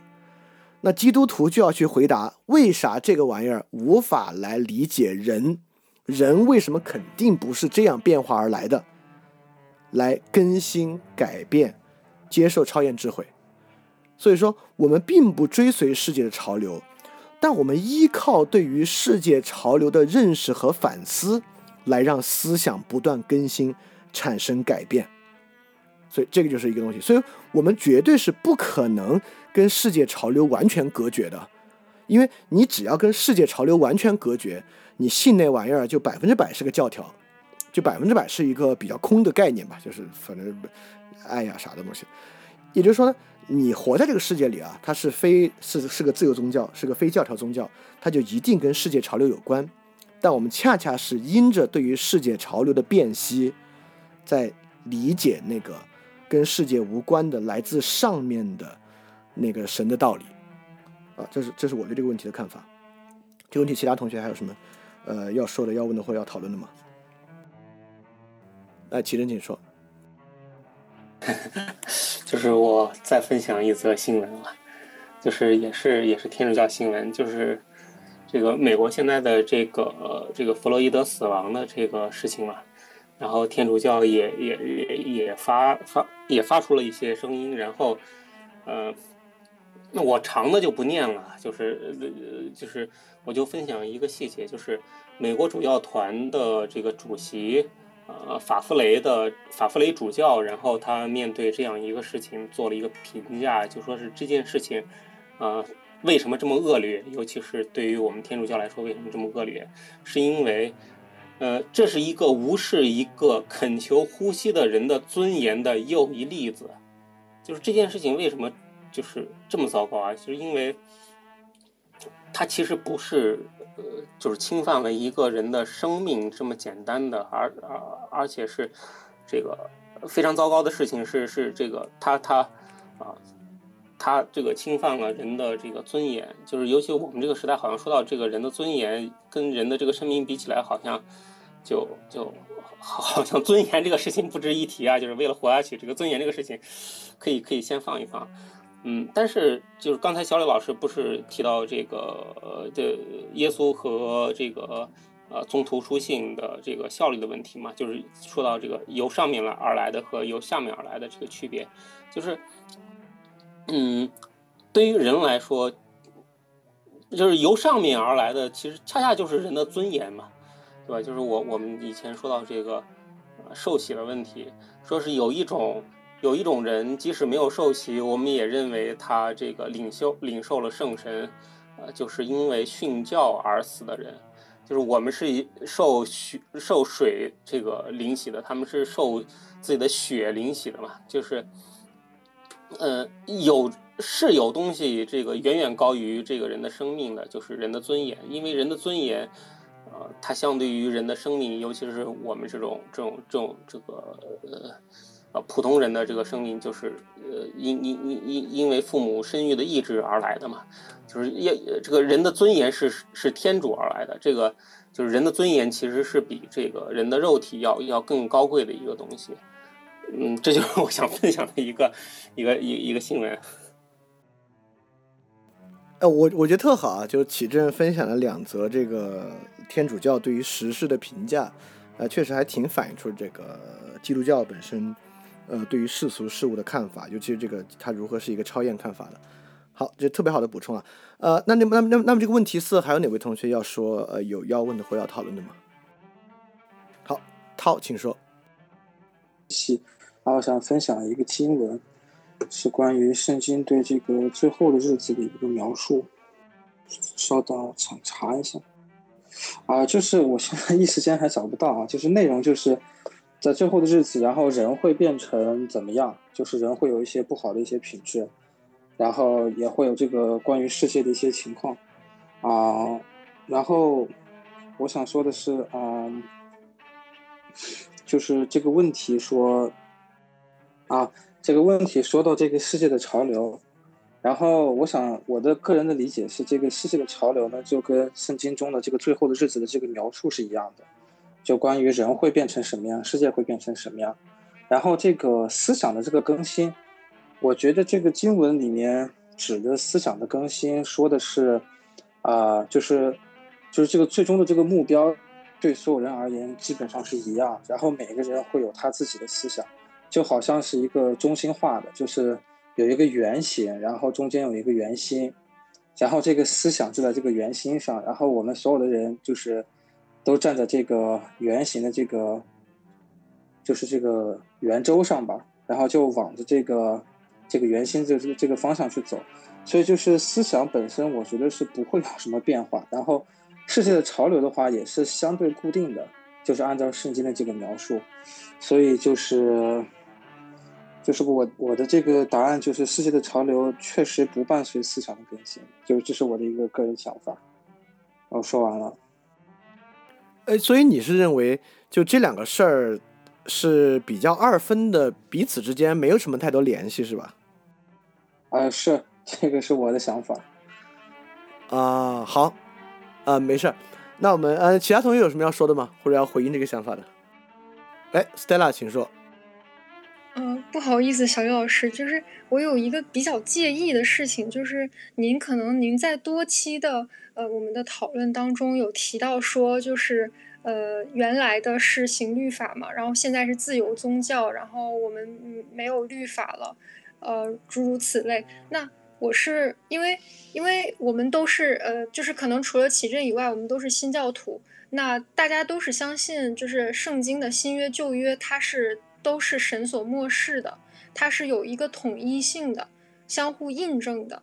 也就是说，就包括其实今天，因为呃，我刚刚呃准备的第一个问题的那个引用的经文，其实也是柏林灵梦，呃，他这次这个问题所引用的经文。那我的我的那个回答里面，其实也有说到一点，就是说这个律法它的一个贯通性。嗯，也就是说，其实旧约时代跟新约时代，它都是有律法的。只不过是看似好像是，呃，就是，呃，实践的那一个部分，呃，礼仪律，或者是就是实践的那个部分是具有一些时代特征，就是它会有一些只它只剩下指导性，而没可能没有特别强调这个实践性。所以，就是当我每次听到这个自由宗教、自由宗教没有律法、没有律法，我就会觉得就是可能过分的强调了，就是。可能这是我自己的一个敏感吧，就是我觉得他会过分的强调说这个新约时代跟旧约时代的这个割裂割裂感，或者是新约时代有一个特殊任务，而旧约时代或者是有有有另外一个就是时代任务一样。但我我我觉得就是嗯，就是新教徒可能基本上应该都会有一个统一的想法，就是其实它是贯通的，相互统一的。呃，不知道就是是不是我自己个人的敏感吧？那我就问，我就我就问这么这个问题特别好，我觉得这个问题很值得讨论。那我就问这么一个问题：那如何看待呃凭信心吃喝这个事儿？也也就是说，比如罗马书十四章其实就明确的说，只要你是凭着信心的，很多律法上禁止的事儿你可以做。就是怎么看待这个事儿？呃，那就比如说呃，我们刚刚讲到这个。呃，吃喝的这个问题，其实，在旧约当中对它的描述，主要就是在呃，可能是《生命记》《民数记》里面的一些详细的条款。呃，而比如说不能吃这个猪肉嘛，就是它因为它是分蹄的，呃，应应该是这么说吧，分蹄的它是不洁净的。OK，那么也不能吃血，比如说，但是呢，呃，我们在十诫当中是没有特殊的规定说不可吃血或不可吃某某某。呃，然后呢？而且在，因为我说了，就是这个贯穿于圣经总纲的这个道德律或者说十诫，它这个是永恒的，但这里没有强调说不能吃某种东西，好好好，那你看啊，那这样我我那 我就说，没事儿。第四诫当守安息日，停下工作，那在安息日救人，这耶稣做的啊。第五诫当孝敬父母。当西门要跟随耶稣的时候，要先埋葬自己的父母。耶稣让他不要埋葬，就直接跟他走。就是，呃，实际上耶稣犯了很多十诫里面的戒律，对吧？比如说，其实对于犹太人来说，耶稣就犯了第一戒，除我以外不可有别的神。但我们认为呢，耶稣那因为他是是神子嘛，所以说自然就无所谓。但是实际上，呃，第四戒、第五戒，包括第七戒，那不可奸淫，其实包含了对奸淫的惩罚。那耶稣也赦免了行淫妇人的罪，因为我们都有罪，就不能惩罚他。但这个我们不说啊。但至少第四届和第五届，其实耶稣也破了。那按理说，我们今天的人如果要在安息日，一个医生要救人的话，其实也该救。包括孝敬父母这个，其实耶稣也让他的门徒不要孝敬，不不要完成对父母的责任。那这个怎么办呢？呃，我觉得如果说呃新约的这个诫命的话，呃是。呃，爱神爱爱尽心尽力，什么爱神，然后呃爱人如己，那是完全完全都完全也，我们都说了这个完全的律法，然后神也是自己本身完全的，神自己本身是没有去犯这个这个呃律法的。那嗯，比如说不可奸淫，也不是耶稣自己做的，耶稣是帮他替替他在十字架上洗了罪。那就主要说第四届、第五届嘛，就是耶稣让西门。就是破破第五戒和他在安息日救人，这个怎么办？嗯嗯嗯，就是说不可在安息日做工，是吧？对，嗯，对，所以所以我的意思是说啊，就是我我的意思是说啊，就是呃，我我不知道我这个是不是挺激进的，我觉得没那么激进，就是旧约在于守律法，新约在于就是有一句经文上说没有律法反对这些，对吧？也也就是说以爱相关的，我看啊，那那句经文是在哪儿啊？哦，对对对，呃，圣灵所结的果子嘛，爱、喜乐、和平、忍耐、恩慈、良善、信实、温柔、节制，这样的事儿没有律法反对，就是新约的义和新约什么样是个好人，就在于你能不能把这些事儿做了。旧约你怎么着是个好人？比如说约伯，为什么约伯说是个好人？约伯说啊，我这些牛羊，我的处理方法全部是按照律法上说的做的，所以你要说有什么事儿让我受惩罚，没有。但新约呢，你这个不重要，就重要的是在于没有律法反对的，包括爱这些东西，你有没有做？所以说，我想，呃哦，您先说完，您先完。我我说完了，说完了。嗯那我想问，就是那个耶稣，他当时新约里面是说救呃救羊，对吧？还是救人？人应该是人救人有救人跟救羊都有提到。呃，我记得是救人，他是行神迹让一个死人复活嘛。对对对对。然后，但是他语言里面说的是什么什么的羊落了，你们都要救那人啊对对对对对对是对对对。那其实，他说不是救羊啊，他说就是你们安息日也引牛引马，就是牛马喝水，你们也都伺候了。对，那就是帮助别人，难道算做工吗？你扶一个老太太过马路，你能说，比如说主日，然后你你，因为我们大家都是基督徒，是主日是不会去上班的，就是，呃，但是你会你会说啊，我主日我扶个老太太过马路，你不扶吗？这这个能叫破了十戒吗？就我因为严格意义上来说，十戒要比，因为您讲说这一句话就是总纲那一句话可能太泛泛，那十戒我也没有觉得它破了。你看，这个时候呢，我们就已经在衍生出来我们对于十诫本身的理解了。因为如果这样就不算的话，那就太多了。这个圣经原文啊，其实是说了这些的。圣经原文端于对于安息日那诫，第七日是你向耶和华神当守的安息日，这一日你和你的儿女、奴婢、牲畜和你的城市里寄居的客旅，无论如何都不可工作。这边其实讲了这个牲畜这个事儿的，也就是说，你印牛印马喝水，喝水这个东西它叫做工作吗？没关系，你这是就是喝水。所以我认为新约时代，你只要凭信心，你觉着不是罪就 OK。我所以我觉得这个恰恰是跟那个不同的地方。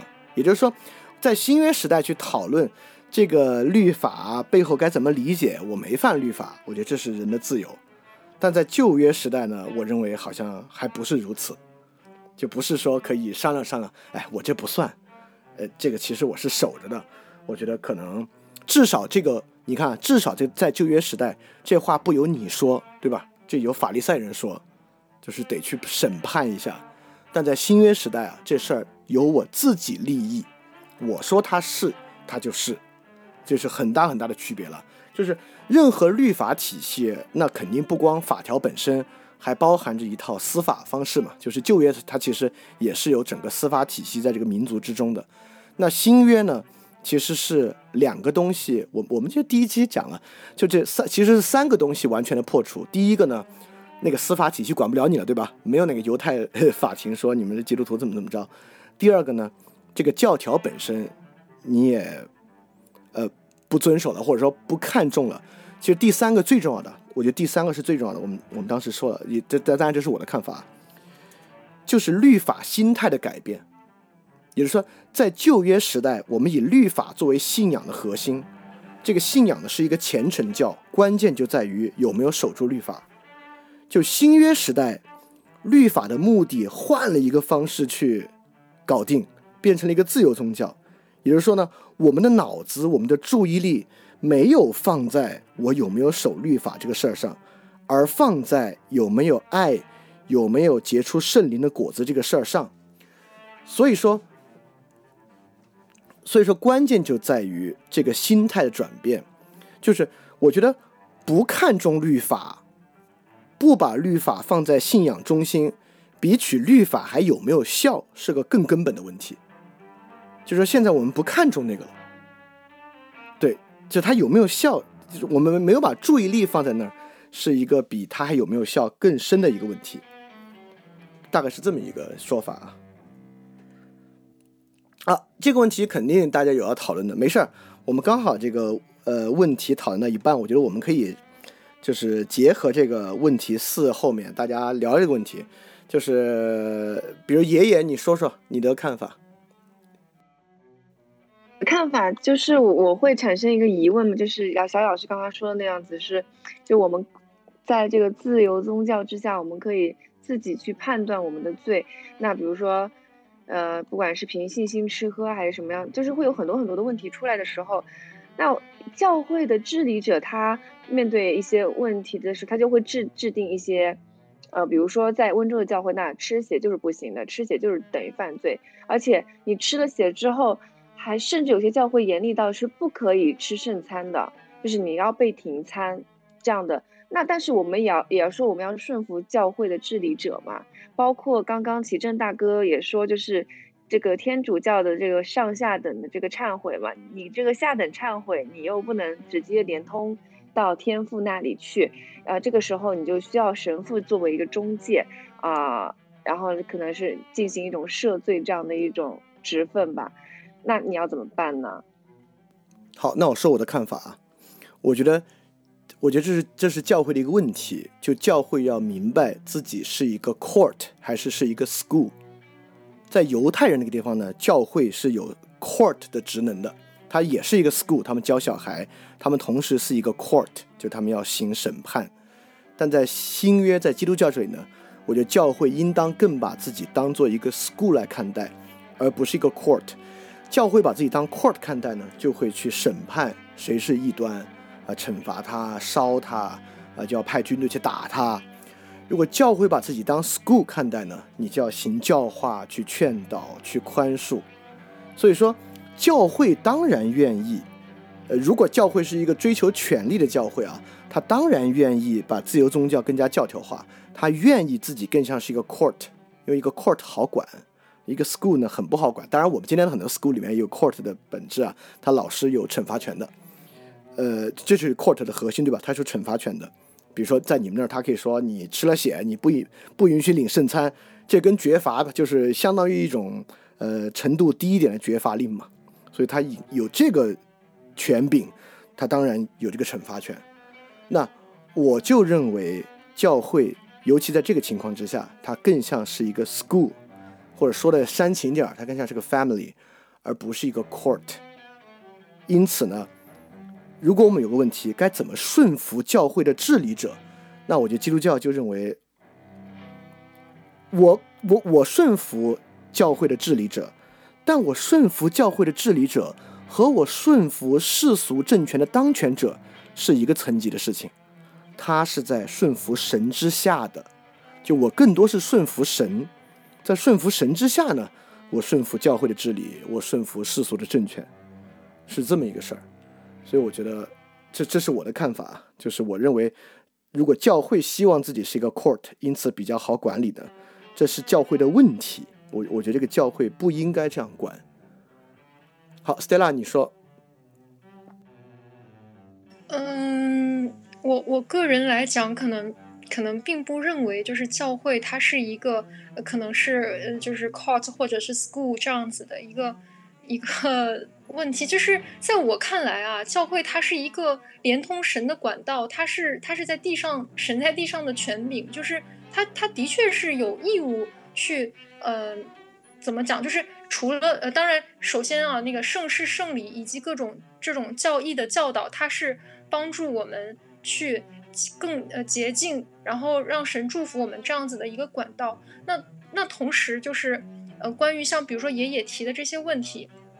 就是我觉得，怎么说呢？如果说，呃，神，呃，如果说教会他都他在教会里他都不会去，嗯，怎么说呢？就是我们做基督徒的啊，就我们 做基督徒的，因为为了弟兄和睦，然后为了不绊倒人，才会才会就不就是凭信心看人，而不是说，呃，你你吃什么你就让对方吃什么，你是一个素食主主义者，你就让对方也素食主义。但是，但是有很多事情它不是就是这样子的事情，是教会应该去做一些规定的。就是再说的再说的那个可能教条一点，就比如说我们不同宗派，它会有各种各样的信条。那像是呃，就是这这个因为信条性的不一样，你的宗派都不一样。那你在这个教会，你是要你是要肯定这些东西的。那这个就更这个就可能就更嗯，比那些行为还还有一个约束性。所以我我觉得我不觉得就是。它是一个，这是一个，它是个 cult 的问题呢，还是说它是个 school 的问题？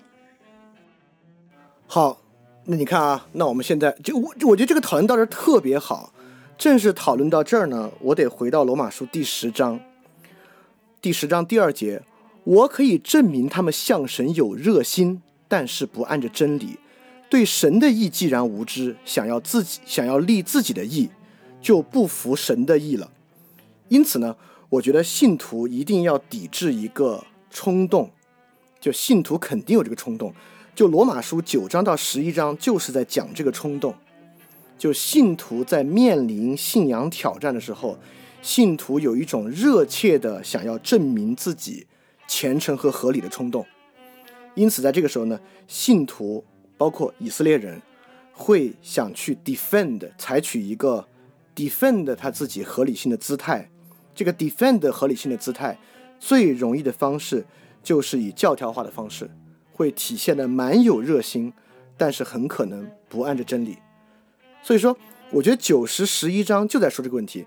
你刚才举的例子特别好，就不同的宗派有不同的教条，而我们发现这些宗派很多时候就是以这个教条捍卫着他们自己的真理性。就我举的最夸张那个例子啊，就是安息日富林教会，他们说他们为什么那么牛逼？你们都是做异端，是因为他们守星期六为安息日，我们守星期日为安息日。然后他们，你看我们这些人，而且他们真的特别虔诚。因此呢，这种教条在我看来就是罗马书第十章说，向神有热心，但是不按着真理，对神的意无知，就想立自己的意，不服神的意。因此，我觉得这里面，你看。难道以色列人给自己发明了好多义吗？以色列人是怎么立自己的义的？以色列人立自己的义，不就是严守教条、严守律法吗？所以，我们不可以说我没有立自己的义啊，我这都是按照圣经律法来的，按照十诫来的。难道以色列人不是按照十诫、按照律法来的吗？所以说。这里说的对神的义无知，想要立自己的义，不是说在圣经以外，他们又信了个啥，又编了套说法，放到以色列人身上，恰恰是他们很热心的去按照十诫、按照律法的要求，在评价耶稣基督的言行。所以说，在这个层面之上呢，我会觉得，当一个人在面对宗教问题的时候，一个人或一个教会，当他非常想 defend 他自己的这个。哎，这是什么？橡皮擦是一秒。如果他非常想 defend 他自己的合理性，defend 他自己的这个宗教原则，他就会想，就是人有一种不可遏制的冲动，想把它变成标准。因为只要变成标准了，他就显得会，呃，比较明确吧。就人不可遏制的想把这事搞得特别清楚明白，就是最好立几个标准，哎，这个标准我们做到就行。就是温州教会啊，吃不吃血？就说句实话，我觉得吃不吃血这事儿，你说你你说人要吃血就不能去领受圣餐，我觉得吃血比人贪婪在世上赚钱啊，那这个最小的不知道小到哪儿去了。那这些这些赚钱这些赚钱的那能他都能领受圣餐，吃个血怎么领受不了圣餐，对吧？我我觉得这个就是人真的有不可遏制的要去立点规则这个事儿。我我这个问题很值得讨论。小李老师，我觉得哦，您先说。哎，小李老师，你刚才说到那个，就是就是有有两个阶段嘛，一个是有冲动，然后是立标准。那问题是出在有冲动的阶段，还是问题出在那啥立标准的阶段？问题出在有冲动的阶段。为什么出在有冲动的阶段呢？就是第九章，就是罗马书第九章。我们讲第九章，因为呃，九章到十一章，保罗引了好多旧约经文，但引的这些旧约经文，我们当时不是分辨吗？都特好。就比如说他引这个雅各、以扫、引撒拉那个例子，这里面引的人啊，都不是说就特别顺利，就特别好，其实都是那个好坏参半的人。包括我们说法老的心肠硬，那也是有一半是神，一半是他。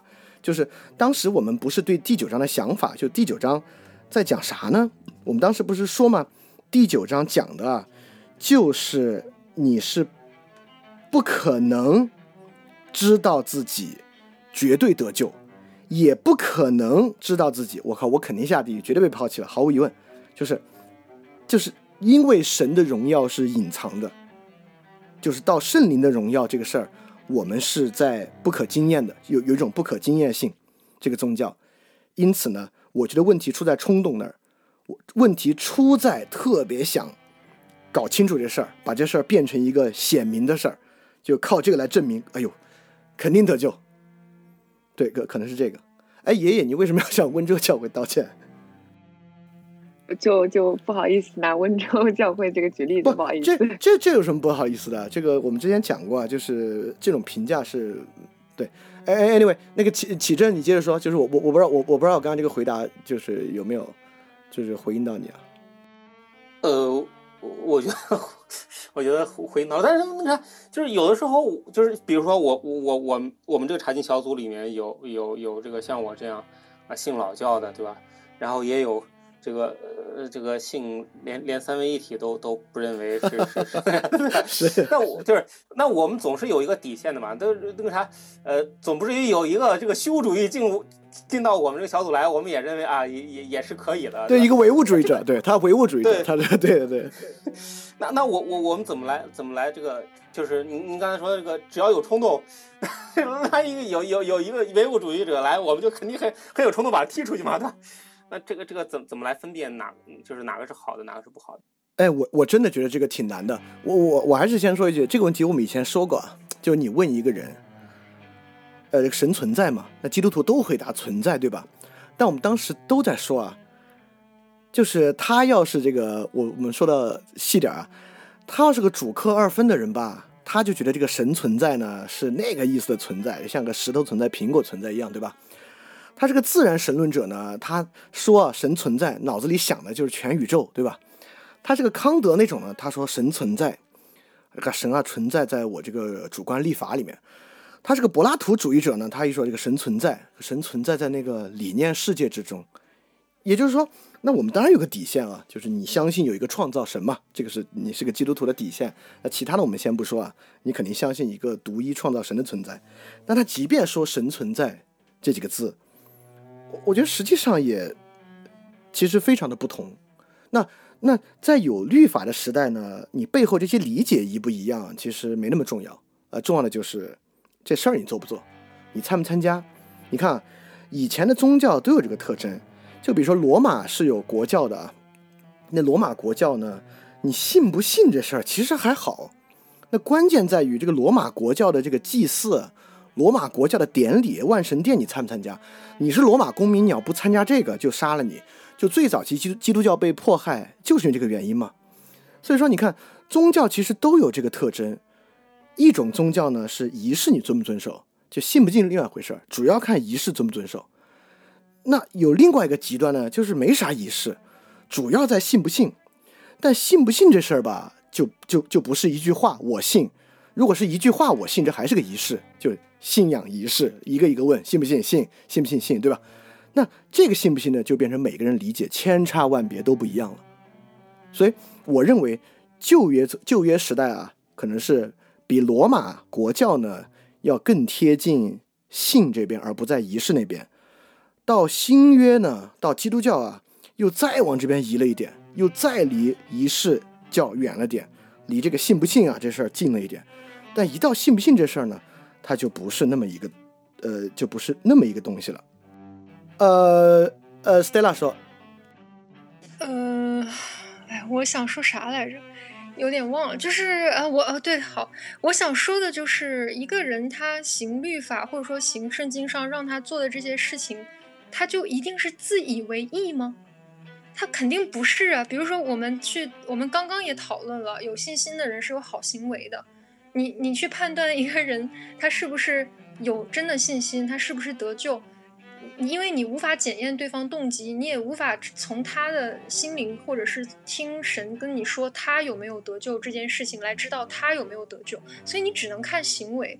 所以，比如说像我相信，如果是小雨老师家有宝宝的话，就是可能他做了一些就是违背圣经的事情，你也会去教导他说，哎，这个不太好，你要做呃神所喜悦的事哦。比如说他可能嫉妒。嗯，隔壁家小孩子的玩具啊，打个比方说，那你做这件事情是要自以为意吗？肯定不是。那好，除了行为这个，我觉得是有有一个值得就是撇清的一个行为上的问题。那另外的话，我会觉得关于教义的这个问题，那我自己的话是这个改革宗，呃，教会。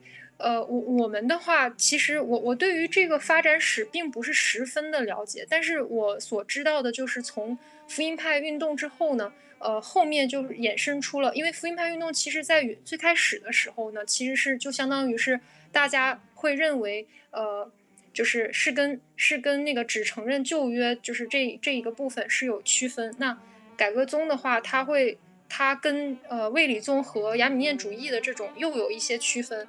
但他们都是相信，呃，他们都像新教一样是相信整整部呃所有圣经都是神启示的。那这个东西它的确涉及到，比如说拣选这些啊、预定论这些，它是涉及到关于真理的问题的，呃，一个一个怎么说呢？真理问题的这个思考。所以他们开什么大公教会啊，去做这个 confess 啊，呃，这个宣嗯怎么这个单词怎么翻译来着呢？宣认，呃，就是所以说。这个东西，这个东西你不能就是单纯说哦，是为了建立一套标准来要求别人来自以为意。实际上，我觉得这个有一点就是揣测别人动机，而且是猜错的那种揣测。对。那我说一下，我觉得不是，原因是什么呢？就是我们都说了，信心靠行为实践出来，但是新约要的是什么行为？爱的行为，或者圣灵果子的行为。忍耐是一种什么行为，对吧？守安息日是一个行为，就安息日你去了教堂，你没做一些具体的物质性的事情。但不管是爱还是喜乐，难道一个人咧嘴笑就是喜乐吗？就他在这个教堂里面，大家唱歌，哈哈哈，他哈哈哈，就这个不由我们定，对吧？我们说你你在教堂耷拉着脸，你要下地狱，我们肯定不能说这个话。我们也不可以说，哎呀，你在教堂笑，你肯定上天堂。就是，也就是说，不管是爱还是喜乐，还是恩慈，还是良善，都无法直接从一个物质行为之上得到确认。但是在旧约的时代呢，很多东西它就是要求的物质行为，或者要求直接的言语。我觉得这个呢，就是它很大的区别。因此，从这个反过来说，什么是自以为意，什么不是自以为意，是什么意思啊？也就是说。大家认不认可一个东西？在新约时代，在别新约时代了。对于基督教和基督徒来说，一个人信心强不强，最后能确定的只有他自己和神，其他人都只能给予他一些旁支的意见。而在旧约时代，对于犹太教来讲，一个人是不是一个异人？是可以靠旁边的人完完整整的给出一个评价的，比如说他犯了奸淫罪，肯定就应该拿石头打死。但是对基督教来讲，假设你旁边旁边一个弟兄姊妹犯了奸淫罪，你真还没法在心里面就说肯定要下地狱。第一，他肯定不下地狱。如果他真如果他真信的话，他肯定不下地狱。那么这个，即便是这个奸淫的行为里面。有没有信心的成分？其实我们也不好说。因此，假设在新约时代，在基督教来讲，真的重要的是爱、喜乐、和平、忍耐、恩慈，那这个东西非常重要的一点，其实就在于我们对于他人的判断和论断。我们对于他人的判断和论断是有标准的，能还是不能的一个问题。在旧约时代呢，人们彼此之间都能够靠行为靠原则来判断。就像在社会之上，那鲍玉明做了什么事儿，我们就可以说按法来讲，你是一个罪人，你是一个犯了刑法的人，都可以这么判断。但是在这种事儿上，在新约的义，就是爱的律法，就唯一的律法是爱这个事儿之上，我们有没有能力去为他人下一个判断，就是这个问题。如果我们认为我们在现在还能够为他人的行为下一个完好的判断，在我看来啊，这个就叫立自己的义，就立了自己的义了。如果我们认为在基督教时代，对于他人是不是一个艺人，或者他人有没有遵守神的律法，这事儿对我来讲是模糊的。我觉得这个事儿呢，就是基督教的一个气质和基督教本身的一个态度。对，这这是我的看法。因因此呢，我就比较不认为基督教教会应当有在神圣权利上的惩罚权，就这个事儿，大概是这个意思。然后，呃呃，对我觉得这个问题，当然这个问题是超重要，这个问题是一个呃处在核心位置上的问题吧，就是关于这个信仰的理解。呃，其他同学有什么要说的吗？我觉得这个问题我们多讨论一下，没坏事，没没坏处。哦，我我我先回应一个问题啊，就是伯利里梦在说，就是这事儿是不是有点自由教会问题更多？就是是，就自由教会不，也不能这么说，就自由教会这事儿更麻烦，可以这么说，就自由教会呢这个事儿变得比较麻烦。呃，它麻烦在哪儿呢？它其实麻烦在于呢，有更多的不确定性。这个不确定性给人带来的实际要求是啥呢？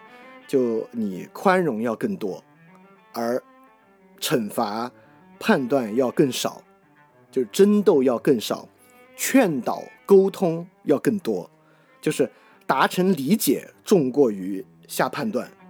就是在在这点之上呢，就会变得比较麻烦。因此呢，呃，这还真是，就如果信宗教的根本动机是确定我是一个好人。呃，因为我可能世俗意义不充足，我依靠信仰一个宗教将这个意义感补足。那如果从这个角度来信仰宗教呢？那信一个有标准的宗教是最容易的，是比较容易的。呃，只要这个标准符合了，这是一个公共标准，至少在宗教之内是个公共标准。这标准我符合了，我就 somehow 可以在某种程度上，呃，知道我是个好人。但如果这个宗教是一个要查验神的旨意的宗教，就是要。跟不断的更新改造，去查验神的旨意，那一个自由宗教呢，就变成一个比较麻烦的宗教，就变成一个比较复杂的事儿了。它就不是一个那么容易从中获得正当性和那么容易从中获得，呃呃正当性和意义感的一个宗教。这个正当性和意义感呢，就需要花功夫从中拿出来。当然，这个东西天国是窄门窄路，包括耶稣为什么要用比喻。就说明这个东西的道，这个东西的理，不是那么显白的一个东西。就这是我的另一个东西啊。就如果这个信仰本身有那么显白的一面的话，那耶稣基督为什么要用比喻来讲？为什么要用那么多比喻来讲道？我觉得那么多比喻讲到，其实就已经说明了这个东西是一个相当个体性的，是一个很不显白的一个道。对，这这是我对伯利里梦那个问题的一个回答。我刚才嗯，OK，那其他同学还有什么就这个问题要说的吗？特别好啊，我们终于谈到了这么一个比较尖锐的一个问题啊，Stella，你说。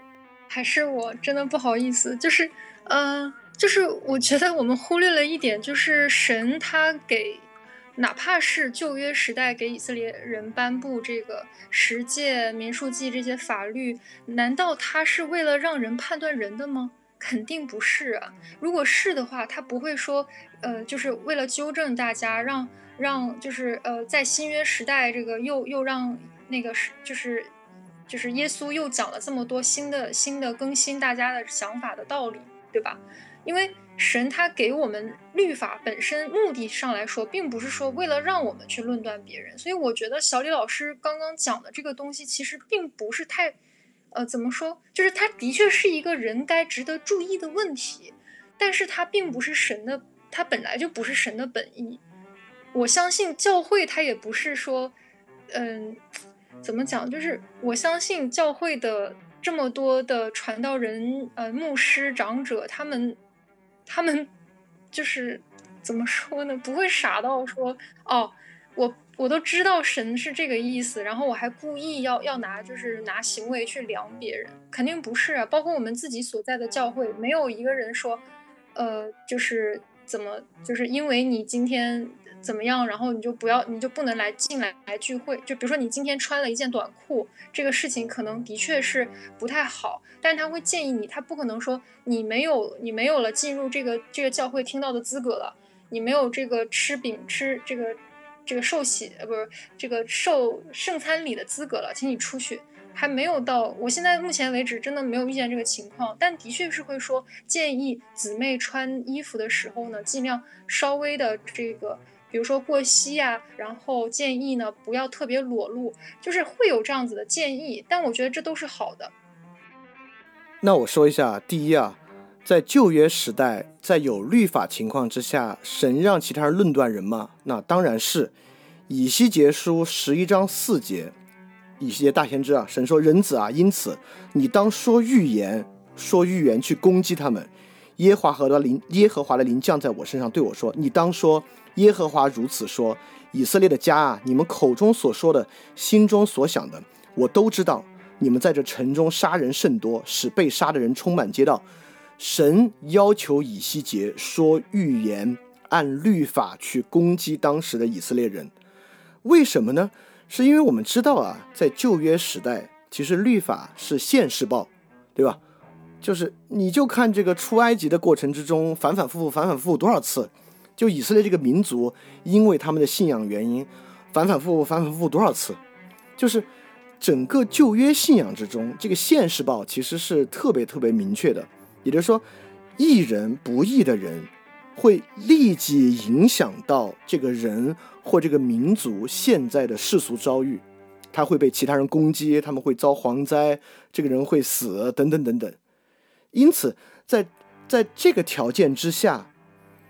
为什么犹太教要设立法庭做宗教的判罪？为什么先知要讲预言去预言人的悲惨遭遇？在这个情况之下，正是因为这个现世报的存在，所以说在基督教时代呢，我们都知道这不是现世报。最后呢，我们的最后的确定在最终审判。最终审判之前呢，甚至还一人要受苦呢，对吧？所以在这个层面之下。脱离了现世报之外，怎么去理解这个事儿本身？我觉得这是一个很重要的东西啊。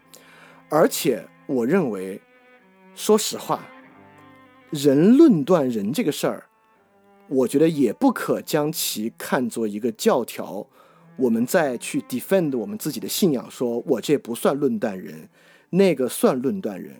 如果他吃了血就不能去算论断人吗？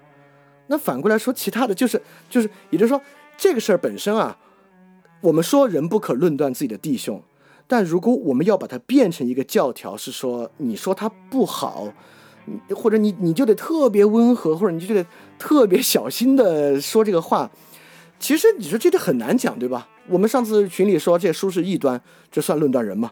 但他写到这样了，你不说他是异端，你说他是啥呢？这你都说他是异端了，这还不是论断人吗？所以说，我觉得，就是，如果我们还是想设立一个禁止性规范，说不能这样，因此我们 defend 的方式是说啊，这不算，这这不是论断人，或这不算违反这个诫命。我觉得这还是那套逻辑，就还是在用那套逻辑来评判一个信徒，也就是说，你有没有做不该做的事儿。也也就是说。基督教核心不是你有没有做不该做的事儿，这这这很重要，也不是说基督徒就可以随便什么都做了。你看，圣经里说了，你最好别用这个自由去顺应你肉体的欲望，也就是说，神是知道的，我把这个自由给你啊，很多人就会拿它去顺应肉体的欲望。但是呢，你也不是说好，那我现在知道这个诫命了，那我每天就要去想。我做这事儿是顺应肉体的欲望吗？我做那事儿是顺应肉体吗？不是。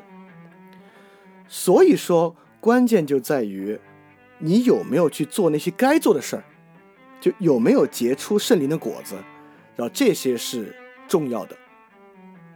就是我觉得这就是这就是为什么加拉太书那句经文是说圣灵果子是说这事儿没有律法反对。我觉得我觉得这句话是特别重要的一个一个一个重心的转变。就你当然可以评判，你说你这个不够爱，你这事儿应该多忍耐，你这个时候不应该去呃谴责他，都可以。但原因不是因为有一个律法，而是说，你如果你真想对他好，你就别这样，就类似这样的东西。呃，启正说，哎，其实其实刚刚开始我是想想问小李老师一个问题啊，就是这个按照小李老师刚才说的这个，就可能我们是不是信这个这个事情啊？除了我们自己和和天主以外，别人都不知道。那么是不是这个我我们就我们就这个最好是自个儿信自个儿的，然后也别管别人信的怎么样，也别管别人信的是什么，反正我们把自个儿信的这个按照我们自个儿信心信自个儿的就完了。然后这样想的话，呃，就就就是呃，我本来是想问这个问题啊，但是这样，但是这问这个问题的话，就会有一个衍生的问题，就是那我们这一群人就是在在这里在这里这个呃呃。做这个查经小组干嘛呢？我们自个儿信自个儿的就不就完了吗？我们还要还要一起来讨论这个，啊，一起来这个这个读读读罗马书，然后找问题，然后才发现这个，啊，是说我们自己的这个信仰，那不是很奇怪？然后，呃，就是讲到这儿的时候，我就忽然间理解这个这个这个小刘老师说的那个理解的这个问题了，就说是，呃，不是刚才说到这个。呃，就是冲动和标准的这个问题嘛。然后冲动和标准，其实其实说到标准，其实是一种，嗯，就是一种理解的终结。就是我我我们已经可以不用理解了，反正这个东西就是就是那样了，我们照着那个去做就就完了。然后如果是那样的话，反而我们这群人就不应该坐在这里一块去做查经，因为什么呢？因为这个就没什么好查的了嘛。反正反正标准就是就是那个，我们去做就完了。但是，呃，我们之所以坐在这里，就是因为。那个不是标准，就是没有标准。我们拿出来的都是理解，然后可能就是小李老师的理解跟那个 Stella 的理解不一样。然后，呃，小李老师拿出他的理解来，正好推进了 Stella 的这个理解的这个往往往前更走一步。就是虽然个人还是信个人的，个人的理解还是个人的，但是我们把个人的理解，就是自己的理解拿出来之后，可以推进别人的理解，然后。呃，这就是这个我们说到这个自由宗教的这个这个意义，就是它它它为什么自由宗教可以不断往前推呢？就是，呃，就是理解这个东西，它不是一个终点，理解这个东西是个过程。就是我我我们都承认，我们这个神的意，那啥旨意具体是什么，到底是什么，我我们都不知道。我们信的是怎么样的？这个哪哪样的信就是。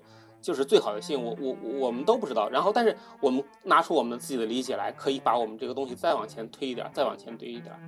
呃，这是我忽然忽然间想到的一点，想跟大家分享的。哎，我我我觉得，我我我跟着启正说，我说个很短的，我我说个相当相当短的，就是我我我先说，我先引个经文，《约翰福音》七章二十四节，不可按外表断定是非，总要按公义来断定。对我我我觉得这个事儿也是对我刚才说的我自己的一个佐证啊，就不可按外表断定是非，要按公义来断定。但公义呢，不代表没有断定，我们是可以按公义来断定的。但这个公义呢，是不可以律法化的。而这个公义的断定呢，其实我们我们都知道，最终其实只有神能断定，但不代表我们没有讨论的资格。呃，虽然是个人理解并不相同，但语言是我们人与人之间。那个可以做沟通桥梁的要素，所以我们在讲和什么是圣灵的时候，当时不也有说圣灵是罗格斯的这么一个说法嘛？因为呃新约圣经的所有圣灵几乎都与语言相关，呃有有两三处不是啊，但几乎人领受圣灵就是开口说话，人领受圣灵呢就是接受试炼，主要是开口说话。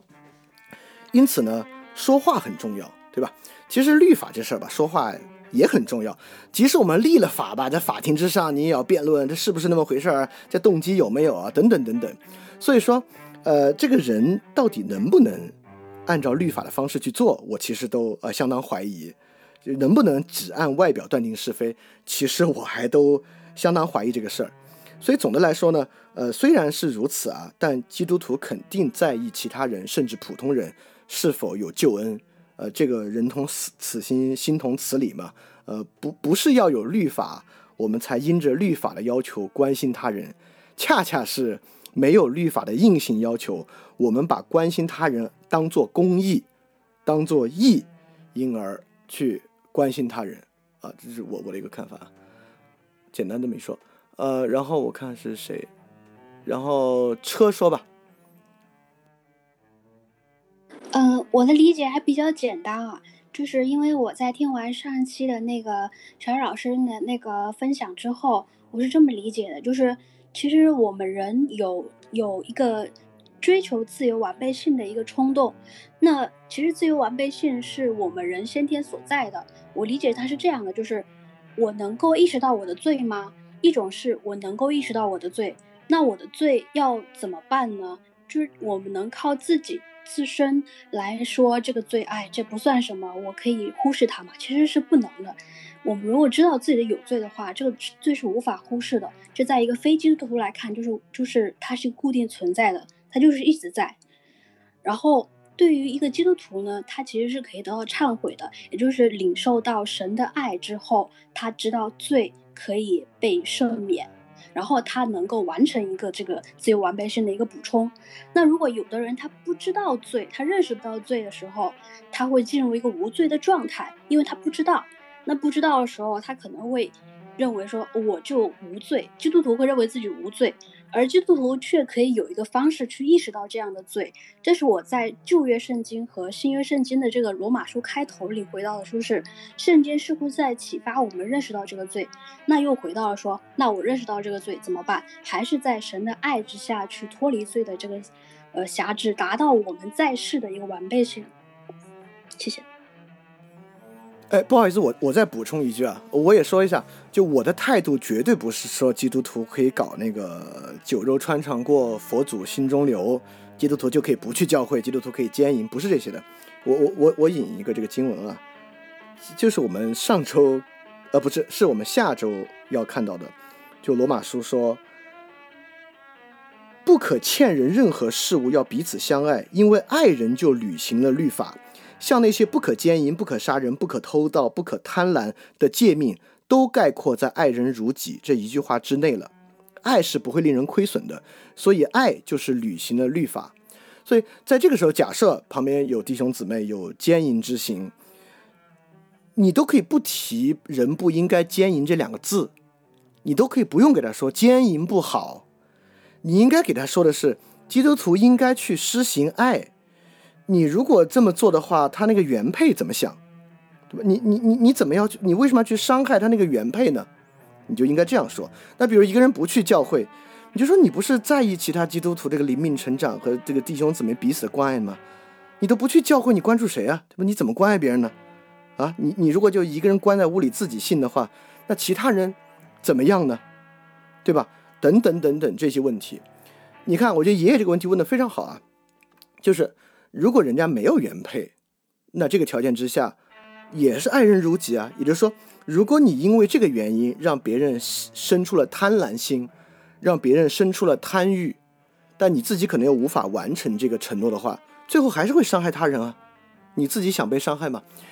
我觉得原因就是这个。我觉得就是罗马书十三章的这句话，就是我们不谈律法，谈什么？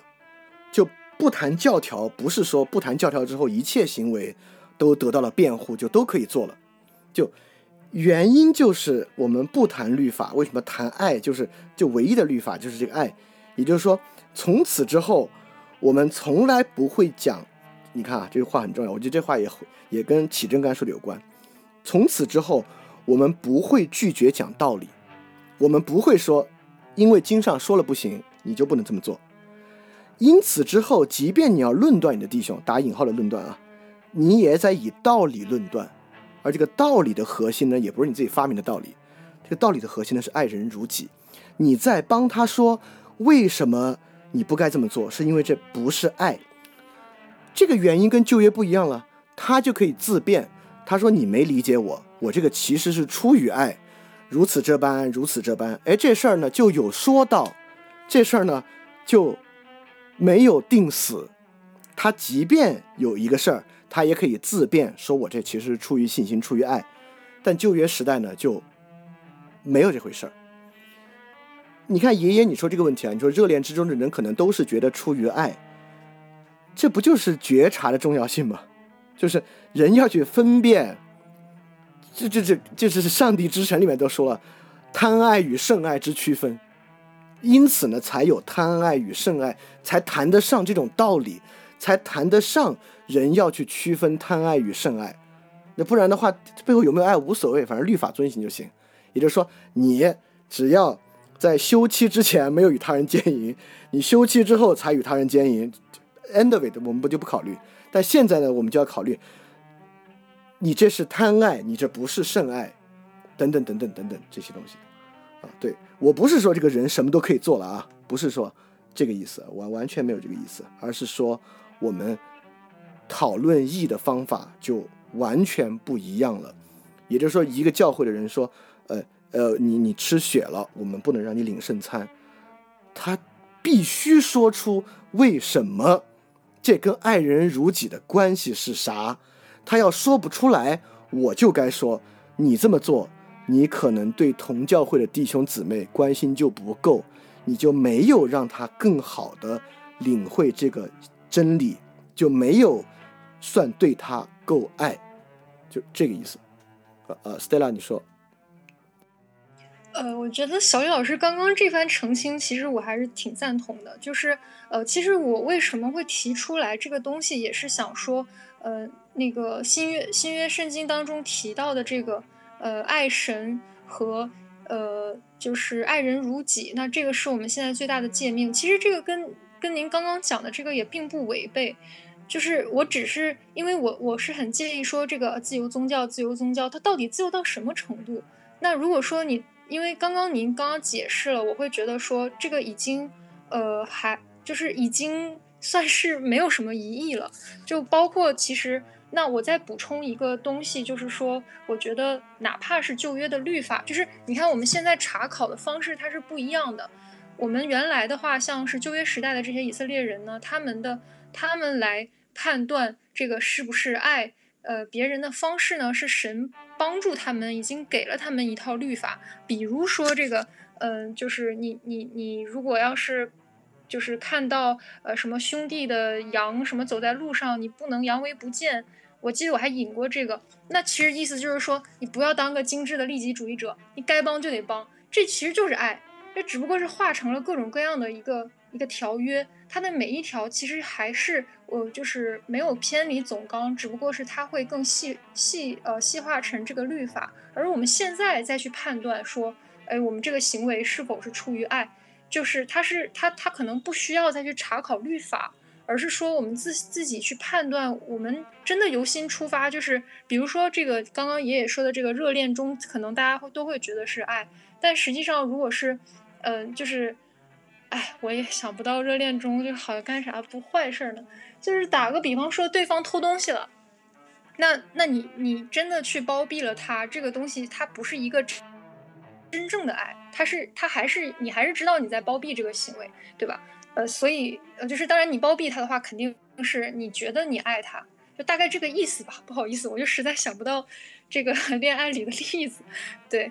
就是，所以我觉得可能可能这样一番解释，我我大概也没有特别多疑义了啊。那我再给你个疑义啊，就是，呃，确实旧约就旧约里面是有教条主义倾向的。我我引个经文啊，呃，你你你肯定也能找到相反的经文啊，但是我是找一个经文说明它真的是呃有点往教条主义方面走。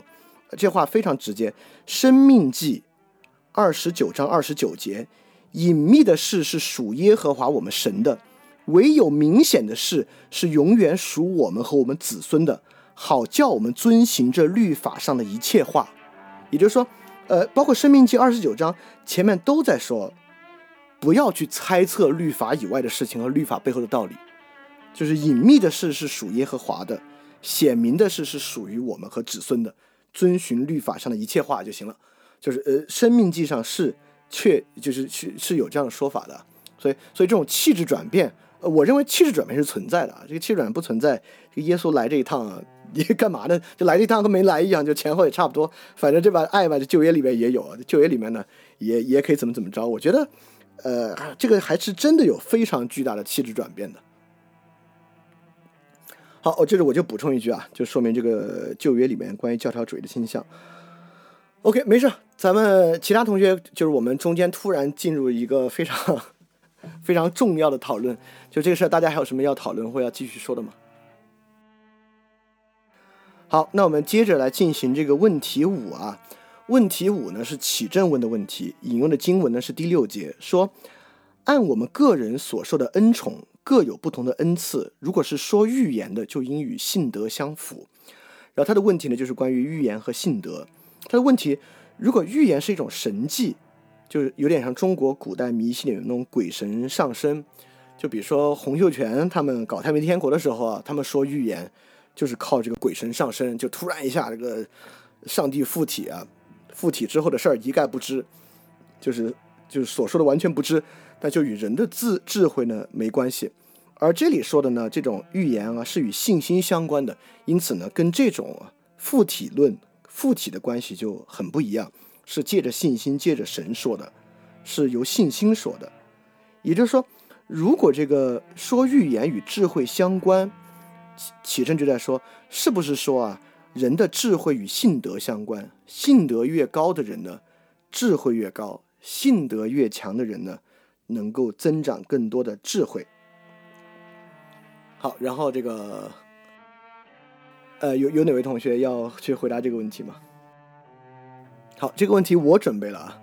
我我觉得这个问题是这样的，就是这个智慧与信德啊，就中间还有一个很重要的东西，把它关联起来，这个递进关系可能就会要明确一些。首先呢。这上面指的预言啊，这个 prophecy 还真的就是神迹，就是你能够预言未来，而且基本上这个预言未来啊，呃，以说坏事为主，以说就是什么灾祸要降临这事儿要多一点儿。尤其是我们看这个预言量最大的两个地方，一个是当然是旧约先知书里面有很多的预言，到新约使徒行传呃里面有一些预言，呃，尤其是旧约啊先知书里面这个预言基本上以预言坏事为主，是比较比较多的。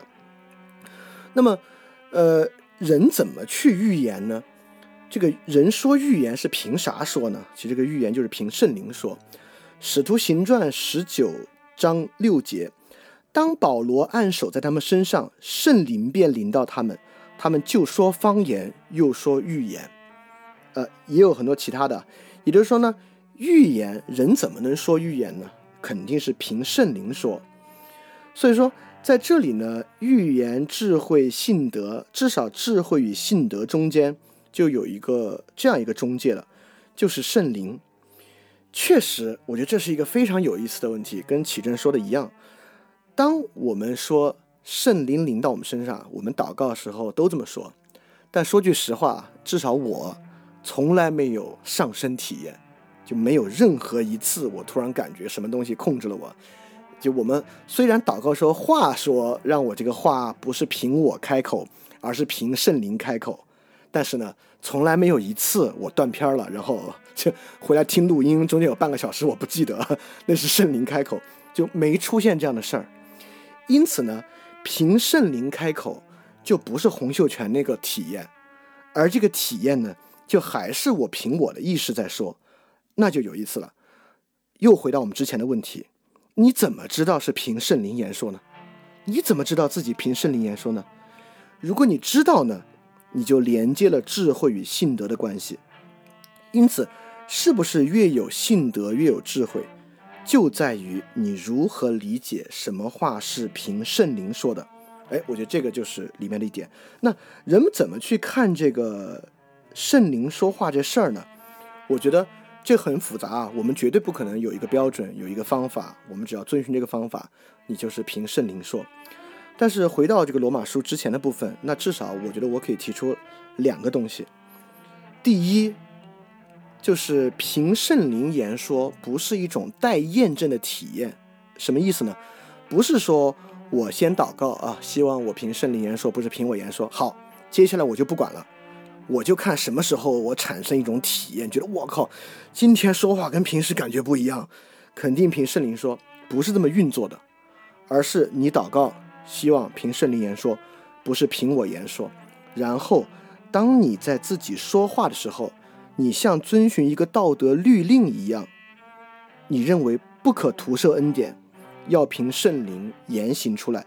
就比如说哥林多后书的六章，这里面其实就是说，哥林多人啊，我向你们话是开放的，心是宽敞的，我对你们心意没有限制，你们也要照样用宽敞的心报答我，等等等等。这上这前面也在说，呃，我我们我们之前引过啊，就是那个神的兵器，这里面也讲过，要靠圣灵的感化、廉洁知识、恒忍、恩慈、无伪的爱心、真实的教导。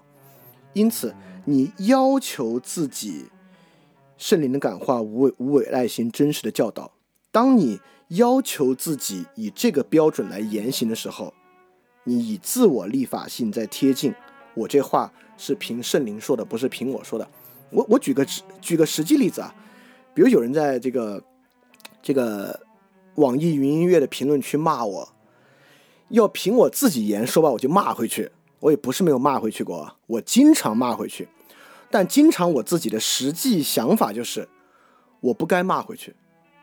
这个时候我必须以特别温和的态度去给他解释，因为这就是要做凭圣灵言说。因此每次我这么做的时候呢，我就有一点点觉得我这么做可能是凭圣灵言说，不是凭我自己。因为我知道凭我自己，我脑子里第一反应就给他骂回去，但是我没有骂回去。我非常温和的耐心解释，那这种解释呢，就是凭圣灵言说，尤其是踢掉里面那些你自大的话，踢掉里面那些发泄式的话，这个就是圣灵言说。那么这是第一个立法性原则，第二个呢，其实是反思性的原则，就是这里面也经常说不要夸口，对吧？就是我们自己做任何事情不要夸口。所以说你怎么不夸口呢？不夸口啊，不是你。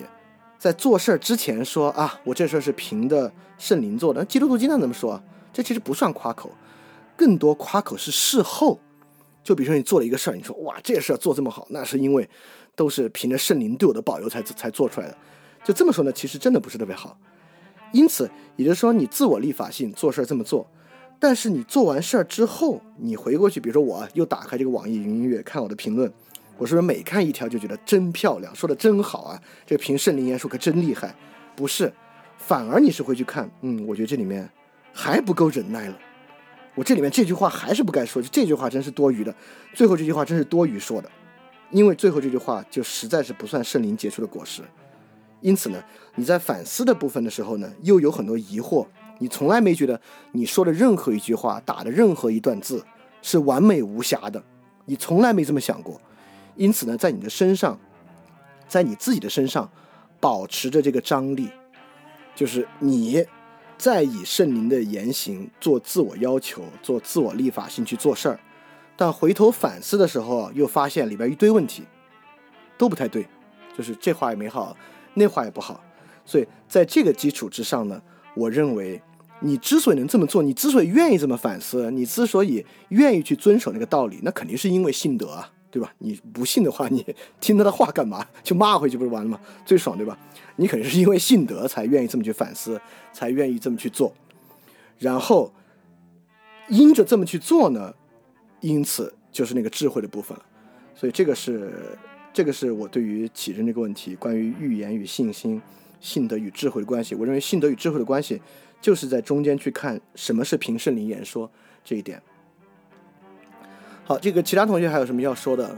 你们别说这些没用的，就说些有用的。还有什么要说的或者要问的、要讨论的吗？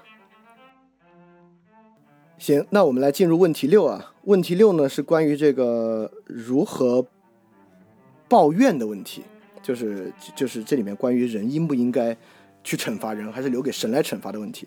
这是启正和我都在问啊，主要是启正在问这个问题。引的经文呢是十九节到二十节。说：“诸位亲爱的，你们不可为自己复仇，但应给天主的愤怒留有余地，因为经上记载说，上主说，复仇是我的事，我必报复。所以，如果你的仇人饿了，你要给他饭吃；渴了，应该给他水喝，因为你这样做是将炭火堆在他头上。”然后启正问的问题是说：“我怎么区分自己不为自己复仇是给天主的愤怒留有余地，而不是我自己嫌麻烦或者我自己就懒惰了呢？”啊，这这是一个问题啊，就是说，呃，我可能最后确实没有报复，但是我这个不报复是我在遵守这个诫命，在懂了这个道理，还是说其实我是怕麻烦，或者我胆子小？那我问的问题就是说，呃，我我有两个问题啊。就第一个问题是说，因为孔子也说嘛，这个以直报怨，以德报德。因为如果以德报怨，又何以报德呢？其实这话也挺有道理的。就是这个道理跟这个基督徒我们不抱怨，还要还要对还要爱仇敌这事儿该怎么理解？呃，我尤其想问的问题就是，怎么叫这是我们这样做是把炭火堆在他头上？就怎么叫把炭火堆在他头上？这个问题。好，这就是这个关于呃如何报复的问题。这个有哪位同学有准备吗？好，这个问题我准备了一下，就我我没有分开准备，就我没分开准备这个是什么样，就是关于怎么报复这个问题，我我找一些很有意思的经文，就是就为什么我们不去报复？有几个圣经上有几个特别实际的经文，一个是箴言书十八章十九节说。得回兄弟怀怨的心，比取坚固的城还难。争论如同奸债的门闸。意思是说，如果你要劝一个人怀怨的心啊，非常困难。尤其是你跟他争论是最困难的。你只要跟他争论，实际上是让他怀怨更强烈。我觉得这个虽然不是什么呃超验道理啊，但是在我们生活之中呢，其实我们也。发现确实如此，就比如你在网上跟小粉红 对骂吧，你是改变不了小粉红的。你越骂他吧，他越觉得对。呃，但实际情况就是这样。但有时候你你就是忍不住去骂。也就是说，假设你真的要使人回转的话，争论是没啥用的。那复仇争论当然是复仇的一个子项目了。也就是说，你采用敌对的方式是不可能使那个人变好的。因为我们经常有一些比较新颖的想法啊，就有时候就是要给人点教训，他才会变好。在经验之中呢，sometimes 这样，但绝大多数时候，当我们这么想啊，说我们这时候害他、惩罚他是为了让他改，呃，其实绝大部分时候是改不太了的。其实我我们也知道，就很多监狱啊，出来负就是犯罪率极高，那种出来。呃，犯罪率比较低的监狱呢，那不是因为监狱里的惩罚，是监狱里的教化，就监狱里的教育和监狱里的宗教改变人，而不是剥夺人的自由改变人，这些是不一样的。这是第一个经文，第二个经文更有意思，是箴言书的二十章，呃，二箴言箴言二十节，二十章二十二节说，你不要说我要以恶报恶，要等候耶和华，他必为你伸冤。这话是罗马书里的话。重要的是下一句说：“两样的砝码为耶和华所憎恶，诡诈的天平也不为善。”这话啥意思啊？什么叫两样的砝码？其实意思是说啊，这个人注定双标，就是人在想他人之恶，注定采用和想自己之恶不一样的看法。我认为这一点驳斥了孔子那个话，就是以直报冤。我觉得这句话的意思是说，人挺难以直报怨的。你说我们都想说啊，我们也不要以德报怨，也不要以怨报怨，我们以一个公正的方式报怨。我们要在社会上维持这个公平和公正。但这话的意思就是说啊，如果这事儿发生在你身上，你肯定双标。就如果是别人伤害你，你最后说我现在去报复他、惩罚他，这个复仇是本着公平，这段经文大概是说基本不可能。就只要是在你身上，你去复仇，你肯定双标。双标呢，神是不喜欢的。很简单，因为双标呢，肯定就不是公义。那箴言里面还有一节，也在说明这个问题。呃，是箴言的二十四章。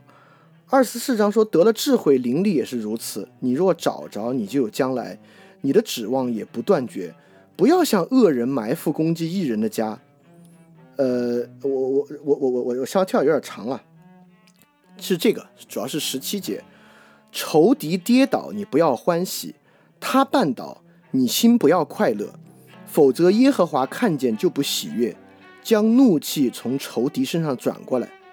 不要为作恶的心怀不平，也不要嫉妒恶人，因为恶人没有将来，恶人的灯也必熄灭。也就是说，这里话的意思是说，不要。其实这个我们之前讲律法讲过一点。就不要专注于恶行，评价恶行，就不要为恶人终遭殃这事儿感到特别开心，因为恶人遭殃吧也是遭殃。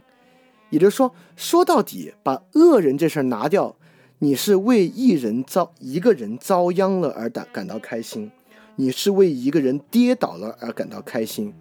耶和华不喜欢这个，就耶和华不喜欢人为了恶的发生而感到快乐，不管什么原因，即便是为了惩罚一个恶人，就人觉得哎呦这个人死了真是大快人心，也就是耶和华不喜欢，就是报复死人大快人心这事儿。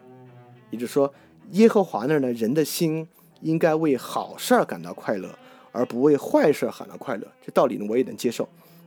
所以说，我觉得，当然还有好的例，比如约瑟跟兄弟最后也是和好了，大卫最后也饶恕了扫罗，这都都是饶恕的旧旧约里面有很多好的例子啊。所以说，确实，我觉得争论呢无法使人悔改，人一旦面对自己的事儿呢，注定双标。报复他人呢，最后还是为恶行感到快乐。等等这些事儿呢，导致我们似乎只能以德报怨，就是不管你以直报怨，对不以以怨报怨就不说了。你即便以直报怨呢，第一你无法使他回转，第二你很难保持公正，第三你最后还是为一个坏事感到高兴。所以从这三段经文，这都是从来自真言书啊，所以从里面呢，我觉得可能是这个意思。好，这个。问题六还有哪位要发言或有什么要说的、要讨论的吗？好，Christy，请说。嗯，我看问题六里面，然后提到了关于这个炭火这个，然后再讲到那个堆炭火在他头上这一块儿，呃，这块涉及到一些关于嗯那个时代，像是古呃呃古埃及还有古时候对于这个。堆炭火的理解，其中，然后这个堆炭火在头上有好几个解释。呃，查到说有一个是堆炭火在头上，乃古时将取暖的炭火搬送到合宜的地方，全句指善行如雪中送炭。但是我觉得更贴切的是下一个，下一个是说埃及有一个风俗，当人公开表示愿意对罪忏悔时。便将炭火堆在头上，表示内心的亏痛，如被炭火灼烧一般。此言出于罗马啊，不是所罗门的箴言。然后，其实，在所罗门的箴言里面，二十五章的第二十二节，它就是罗马书，罗马书的原文，就是这一节的原文，就是说你这样行，就是把炭火堆在他头上，耶和华也必赏赐你。在这里有。呃，读到这儿，其实是所所罗门他对当时古埃及的风俗其实是很了解的，然后他在这里引用，其实也是我的理解啊，是其实就是在他呃你的仇敌亏欠你的时候，然后你要把这个悔改的心放在他的那里，就是应该是那种更委婉的劝他悔改，这样耶和华也必赏赐你。嗯，就是也是一种比较委婉的劝导吧。虽一面是让我们以善胜恶，更一面是要我们谨慎，不可为恶所胜。这样的。那我我我觉得这个补充特别好啊，就它还是有当时的这个文化传统渊源的。而且我我想到一点，就这个东西真的超级考验信心。也就是说，把炭火堆到他头上，其实我我我们也也能理解个这个意思是说，你只有这么做，他才会真的悔改。但我们的第一反应就是，哇，这个人现在人可不要脸了！你要这么做，他就蹬鼻子上脸，这才 就是得得寸进尺，才不会改的。你看，就当我们这么想的时候啊，我们既是对人失去信心，也是对圣灵做工失去信心，对吧？我们就觉得好像只有心硬一点儿，才可以让对方改。所以说，就是我觉得这个问题就是这么做，才是把炭火堆在他头上，他才会回转。就这个东西真的特别考验信心，就是你你这个时候信心强，你才敢这么想；你要信心不强，你就觉得好像他肯定就得寸进尺，是是很考验信心的。好，呃，我们看齐正怎么说。呃，小老师刚才说的那个三，就是关于关于那个复仇的那三点，然后呃，我我就想问，是不是就是呃呃。只要我们在想着要抱怨，其实就落到了要计算他人的恶的地方。就是哪怕是你要以值抱怨，你也是要计算怎样算是个值。然后只要你要计算怎样是是，就是计算别人的恶，它就跟爱没有关系。我我我就想，这个是是是不是这一点？所以所以我们不能不能抱怨。我我我对这个问题想法是这样的，就是我我是觉得这里面分两个，一个是你在想他这个行为不好，我觉得这个想法没问题。我我们当然想别人行为不对不好，或者我的行为不对不好，这是一部分。但我觉得不能想的是。因为他这个行为不好，所以他接受这样惩罚活该，或者他应该受这个惩罚。我觉得，我我我个人认为，计算人的恶是计算与恶相当的惩罚这个事儿，而不是去评价这是个不好的事儿。因为我总觉得，呃，评价这事儿不好吧，是肯定的，不不然有什么抱怨这事儿，对吧？那那不然有什么别人害你，不可为自己复仇，你都。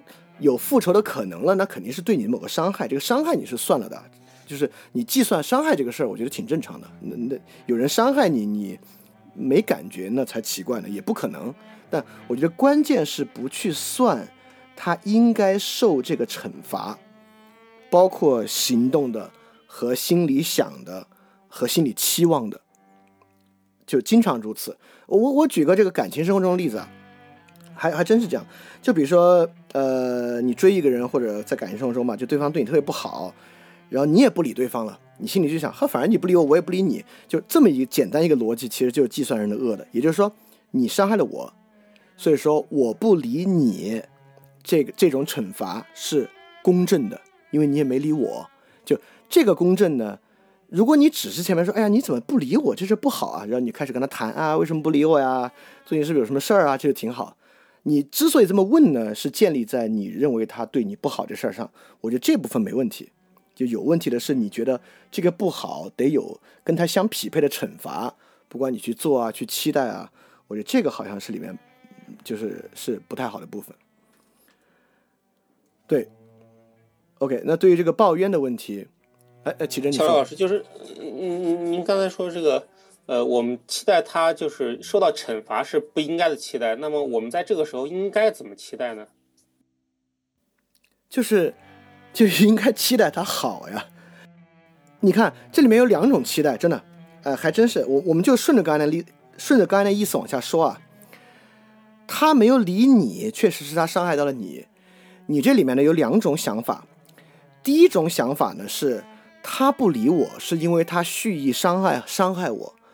第二种想法呢，是他不理我，是因为他忙，啊，我就举这个例子，因为这个例子足够简单，啊，其实你会发现今天人的信心啊，用第二个理解都很难，你总在想他不理我，肯定是因为他讨厌我，是因为他想伤害我，肯定是他就是小肚鸡肠才不理我，因此呢，就是他不理你，对你肯定是个不好的事儿，这这这是能接受下来的，但第一步。就是后面这两个事儿，你是选择去理解是他忙没没理你，还是他小肚鸡肠不理你？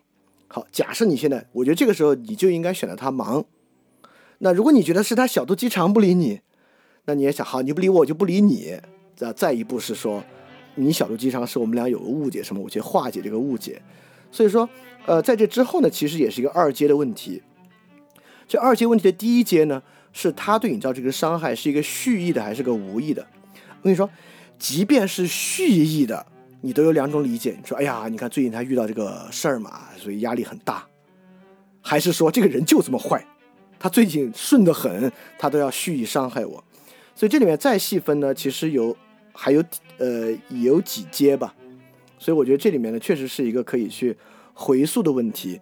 在每个地方对一个基督徒呢，都会有呃两种不同的选择，呃或者有不不数种不同的选择。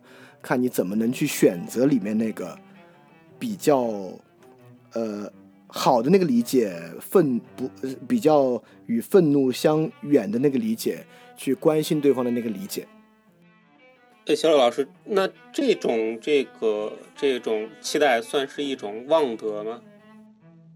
是我我我觉得这是望德爱德二合一，就是它既是旺德，也是就行为本身是特别重要的爱德，就是你去包容对方，去劝解对方，去帮他解决问题，是极其重要的爱德。就是呃，这个爱德的实现本身是旺德。这个之后我们其实呃不是不之后啊，什么之后？就之前我们其实讲过嘛，就旺德与爱德的一个辩证关系，就旺德在爱德之前，爱德在旺德之前，就他们有两个有有一组互相促进的关系。我们第三期还是第四期？第三第三章还是第四章讲过这个问题？我觉得这是旺德爱德其实都有的。OK，关于抱怨这个问题，大家还有什么问题吗？啊，Stella 有个问题，你说。好吧，就是我想问一下，因为我最近面临呃，我最近不是发生了这个失业的问题嘛，就是我想问一下，那我应该是正常维权呢，还是应该盼着对方好，就是就是这事儿就算了呢？就是 我我不知道该怎么做。按您按您说的这个基督徒该有的方方法的话，这个。这要求别人特不好，但是说实话啊，就如果是个基督徒做的话，他可能不应该维权。但我我得说一句，所以我认为呢，如果是一个基督徒啊，呃，我们我们也不能要求基督徒是个圣人，在生活中的任何事情都做得那么好。但我觉得基督徒呢，其实是一个维权有度。假设啊，这事儿啊，按法律应该赔你二十万，但你也念在公司真有困难。就是二十万轻轻松松，但你做就要十万，我觉得这就很好很好了。对，就是基督徒也不是说要去当一活圣人，呃，呃，我们现在其实按照信息嘛，你可能也做不到，但是呢，维权有度，肯定是基督徒可以做到的。或者比如说你就是拿了二十万，但你捐了十万给一个另外的组织，我觉得这也是挺好的一个事儿。比如你的公司特有钱，你拿二十万捐十万给别人，我我觉得基督徒做到这个就行，或者也不是就行吧，也不是就行，就是呃。就能理解了。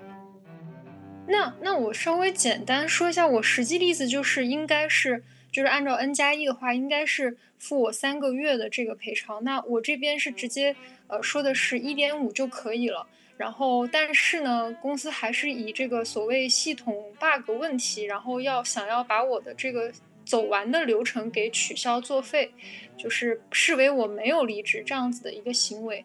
那我这种情况下。就是还是就是我感觉他好像没悔改，也没有领情。就是我还我还我应该维权吗？我觉得应该，但是你看，哎，这里我要说个有意思的，我觉得可以继续维权，都合理。但这个时候你知道吗？人有两种想法，一种想法是说呢，这是我的生活现实，我确实需要这个钱，我要把这个维权维完。好，end of it，停了。但很多人会想啊。或者会在脑子里想，或者说我为什么要维权呢？是为了维持这个正当的劳动市场秩序。你不维权，我不维权，企业怎么遵守劳动法？所以我这么做是为了维护这个劳动法的权威和秩序。我就觉得基督徒就别这么想，就基督徒知道自己做事儿为什么，就了解自己很重要。就基督徒可以接受我做这事儿就是自己的私心，我要活下去。就是这个时候这笔钱对我很重要，我要维权拿了这笔钱。就基督徒不用在心里 justify 我这么做是为了捍卫劳动法，其实间接是在帮助保护其他劳动者的权益。就是我觉得基督徒不必在在心里这么去，呃不不不必在心里非要这么想。我觉得啊，对对对对对，就就基督徒千万别这么搞就行。对对对对，我觉得。但是我我我我说实话，因为当时那个呃我们的就是大 boss 他是 so called 基督徒嘛，然后他有说啊那个都是主内的主内的。呃，怎么怎么样？然后我当时就是有有说到，说我我觉得看到看到，因为这么一点小事，就是拿这种系统问题来撒谎，我是很难过的。就是，然后就他还是他还是没有，他还是没有表现出哪怕是愧疚之情，你知道吗？所以我我就好像增增加了我想要维权的这个。这个冲动也好，或者是就是合理性也好，哎，那这个就有点，这个有点报复心了。我觉得你可以把这个报复心减除。报复了是吧？对你还是就一点五倍，然后祷告一下，它可以回转啊之类的。嗯，好的，好的，好的，谢谢小杨老师。别别别，然后车你说，请说。就是我还是认为说，有一种有一种所谓的报复，它是比较合理的。就是如果你报复的用意是用在惩罚。犯罪者，然后使他达到一个好的目的的话，那这样的报复是合理的。什么样好的目的呢？就是它仍然是使报复者产生悔过的心理，就是这样的这样的报复。当然，这个方法是很很要紧的啊。对于 Stella 的这个问题，呃，对于一个这么这个共同体的这种公司这种行为去报复，我觉得不是针对某个人去呃报复使他悔过的话，我还不敢说是应该怎么做。但对，如果是某一个人他需要呃就是得到一种悔过的精神，但是我们能够以一种恰当的方式去报复的话，也就是达到一个好的目的的话，我还是觉得报复是合理的。当然，这个报复是不是过分，就不不说了。我只是说有这样的一种方式和方法是存在，是合理的。哎，那我要说一下，这个还可以回答刚才爷爷那个问题，就是恋爱关系里面圣爱与贪爱的问题。也就是说，我们对他人之爱是模仿圣爱，那就要问了。耶稣基督有没有为了让谁悔改去报复他？就是耶稣基督用一个痛苦去，呃，逼人悔改。呃呃，好，那其实应该耶稣的死，它就是一种，我不是说逼人悔改啊，但它是一种方式，让你意识到说你应该悔改。说不说它是报复呢？我觉得“报复”这个词可能有点问题，要追溯一下它的词义。它确实有让人悔改的心，做了自己的赎罪祭，对吧？对，所以说就是因为报复其实就是说伤害到他人嘛，也就是说，耶稣基督没有以实质上伤害到我们的方式来令我们悔改，就是耶稣基督对我们的悔改呢是第一无条件的，第二充满耐心的。所以说，有时候模仿圣爱。就就是就是指这个东西，所以我我我我我有点觉得好像，嗯，基督徒啊，你肯定一辈子肯定做过一些报复的事儿，这是肯定的，但我就觉得好像还没法比较轻松的为报复行为有一个合理的路径，我大概这个意思啊。那可不可以说，其实耶稣基督的死，他是犹太人造成的，对于犹太人后来所遭遇的一切，都算是一种程度上的悔过的。训诫也好，报复也好，可以这么说吗？哎，我觉得你这个问题问的有意思啊，而且确实十一章是说了，就是神对犹太人的方式啊，就是让外邦人得救。这个对他们是不是一种报复呢？其实你要说不是吧，好像也不是特别合理。这么看起来呢，就十一章里面的那个话，可能还真的有一点是。那原话应该说的是。反倒因他们的过失，救恩便临到外邦人。下句话很重要，要激起以色列人发愤。就这么说呢，好像还是 OK。你说服了我一点点，我觉得好像是有一点点。Sometimes 可能可以这样对，好像是啊。呃，OK，就这个关于是，嗯，就是刚刚您说，就是刚刚你呃，你跟车讨论的这个，就是我我个人是认为，因为从这个经文上来看，它其实是。让外邦人先信，然后让他发愤，就这个既不是作用在直接惩罚以色列人身上，也不是就是目的上也是为了让他信。无论如何，看起来都不像是一个纯粹的报复，要不然的话就直接是惩罚以色列人，然后再让他发愤，不就没外邦？就是咱们假设哈，假设，因为这肯定是神的计划，那我们假设就是是报复的话，应该是让以色列人什么什么。比如说再死一代，打个比方，打个比方，那然后来逼他发愤，而不是说让外邦人怎么怎么样来逼他发愤。所以我觉得好像不是我们这个意义纯粹意义上的就是这种报复。那那个车刚才的意思也是说，你不是纯为了惩罚他嘛，是为了他回转。所以你看，我觉我觉得报复，呃，从道理上是这样的。比如说你惩罚他，或者你把该给他的不给他，就实际上。都是一种报复。其实，在你身上，这个企业对你的伤害不是扣了你一堆钱，对吧？他其实就是把该给你的钱没给你，他其实就是一种伤害。从这个角度上，哎，看看看启真要怎么说？啊，或者 Stella 还没说完，你有你还有要说的吗？哦，那看启真怎么说？呃，就是刚才说到这个这个以色列人那个问题啊，就是我我们反过来想，就是即使我们外邦人不得拯救，看着那个。那个情况，以色列人好像也也不会因为我们外邦人就是退一万步讲，我们外人不得拯救，他们就能得拯救似的。好好好好，好像就是这个还算不上他们的一个伤害吧。就是因因为按照他们那个情况，好像就是就是他们就就就按照那样的情况，他们反而是因为我受了我们外邦人能得拯救的情况，他们还受了益处，这是一一点。但其实这不是我想说的，就是我想说的是，你就是刚才小老师说到那个什么，说到这个就是说到那个塞拉那个问题，就是那个该不该该不该这个维权的问题，呃，说到这个捍卫。呃，劳动法就不要想着要我们要捍卫劳动法这个想法。说到这个时候，我忽然间就就想到这个，呃，捍卫劳动法这个这个这个这个概念或者这个形象，忽然间就关联到这个要是呃这个捍卫金牛，就是因因因因为以色列人拜过金牛嘛，就是我在想，是不是这个。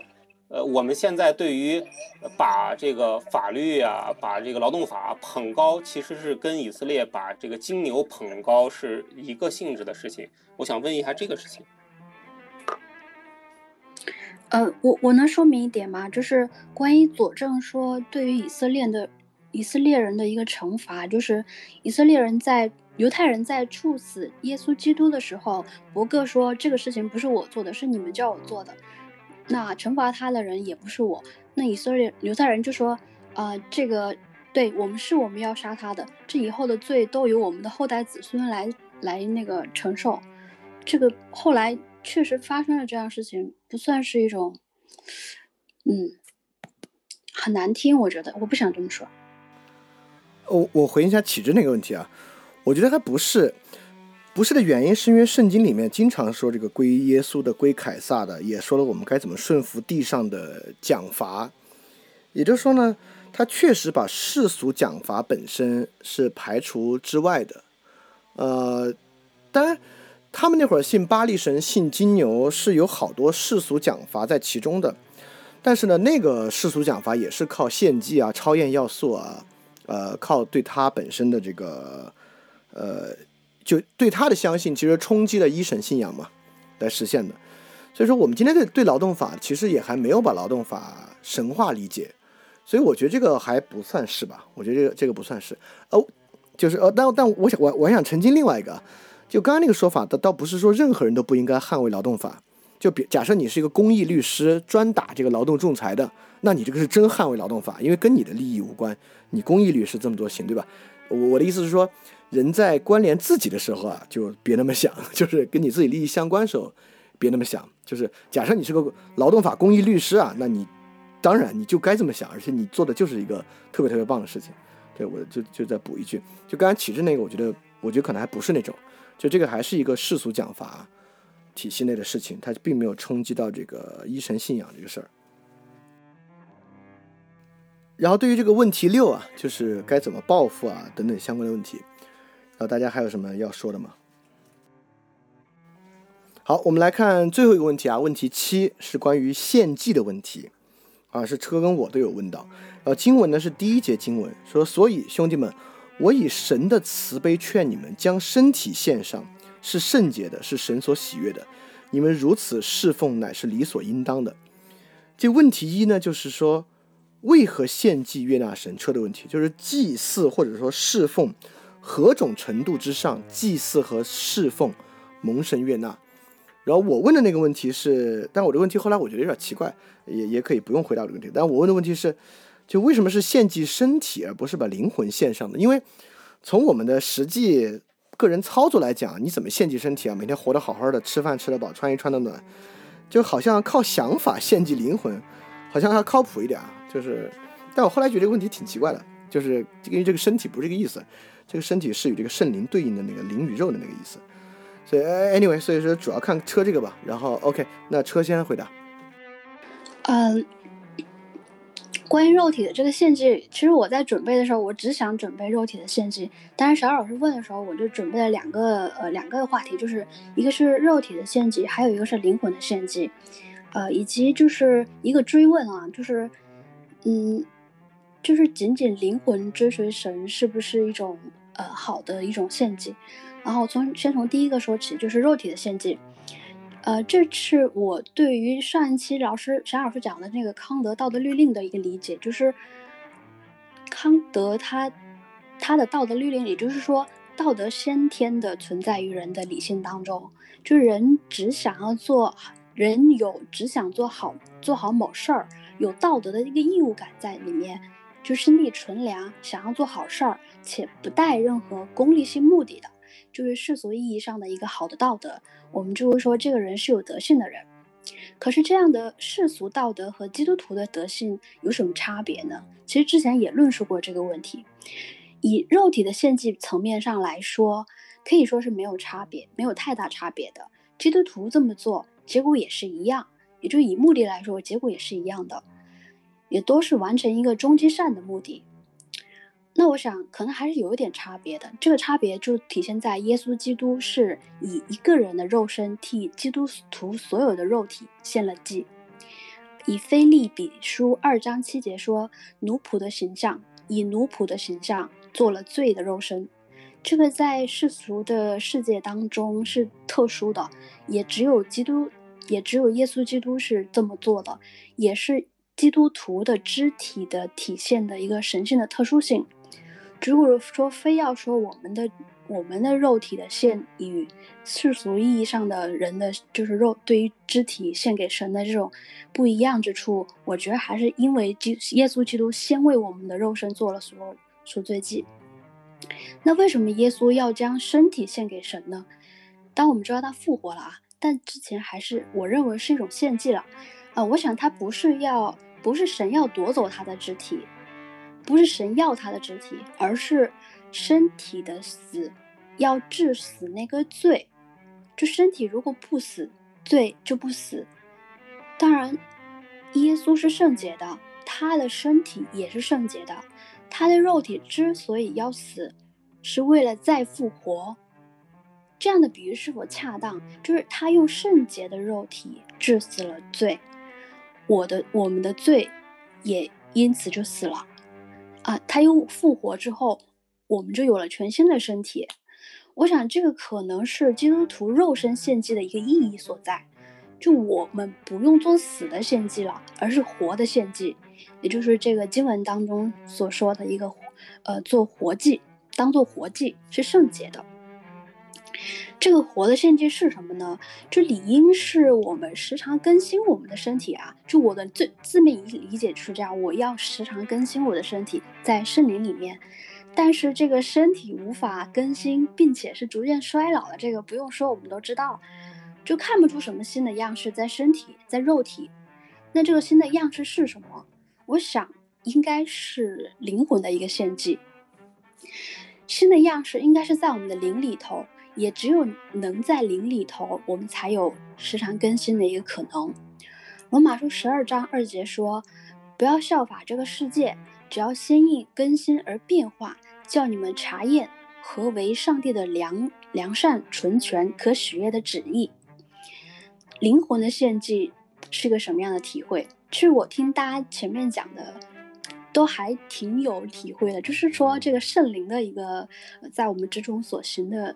或者说，在我们之中所体现出来的一个新的灵的样式，奥古斯丁说，灵魂在神圣的爱火里面燃烧，而随着俗世俗世的欲望的残渣被溶解，灵魂经过改造而获得上帝永远不变的形象，就看起来是通过心意的时常变更而获得了永恒不变的形象，改变，改变知道。不变，就是说一个形象改变，一直改变，一直改变，直到完全不变。就是说有一个形象是不是是不变的？什么形象不变？就是完善的形象不变，完善的、真实的，它才不会变。有缺陷的、有所虚假的，它就会变。当然有越来越好的这个形象，它也有可能变得越来越差。呃，为了达到这个完善啊，也就是这个不虚假。就人就需要神的爱，而这个爱，也也不是不温不火不痛不痒的啊，它其实是我理解它是像火那样，在我们的灵里面燃烧，那这个烧尽的就是欲望的残渣，留下来的就是灵魂的一个新的样式，而且是实时更新的样式，逐渐完善的一个样式。那这样子的感觉，其实与世俗的善有何不同呢？一个世俗意义的上人。他也可以说我的心，我我我每天都感觉我不太一样，我做了好事，我感觉更好之类的。那世世俗的善呢，也就是先天存在于人身体里面这个善的本能，它按照神创论的说法，我会我会觉得那是神的爱的赐予的，可能可能飞机图图不太接受啊。就是我认为说一个人他有善这件事情本身就是一种自然目的，那就说说这个。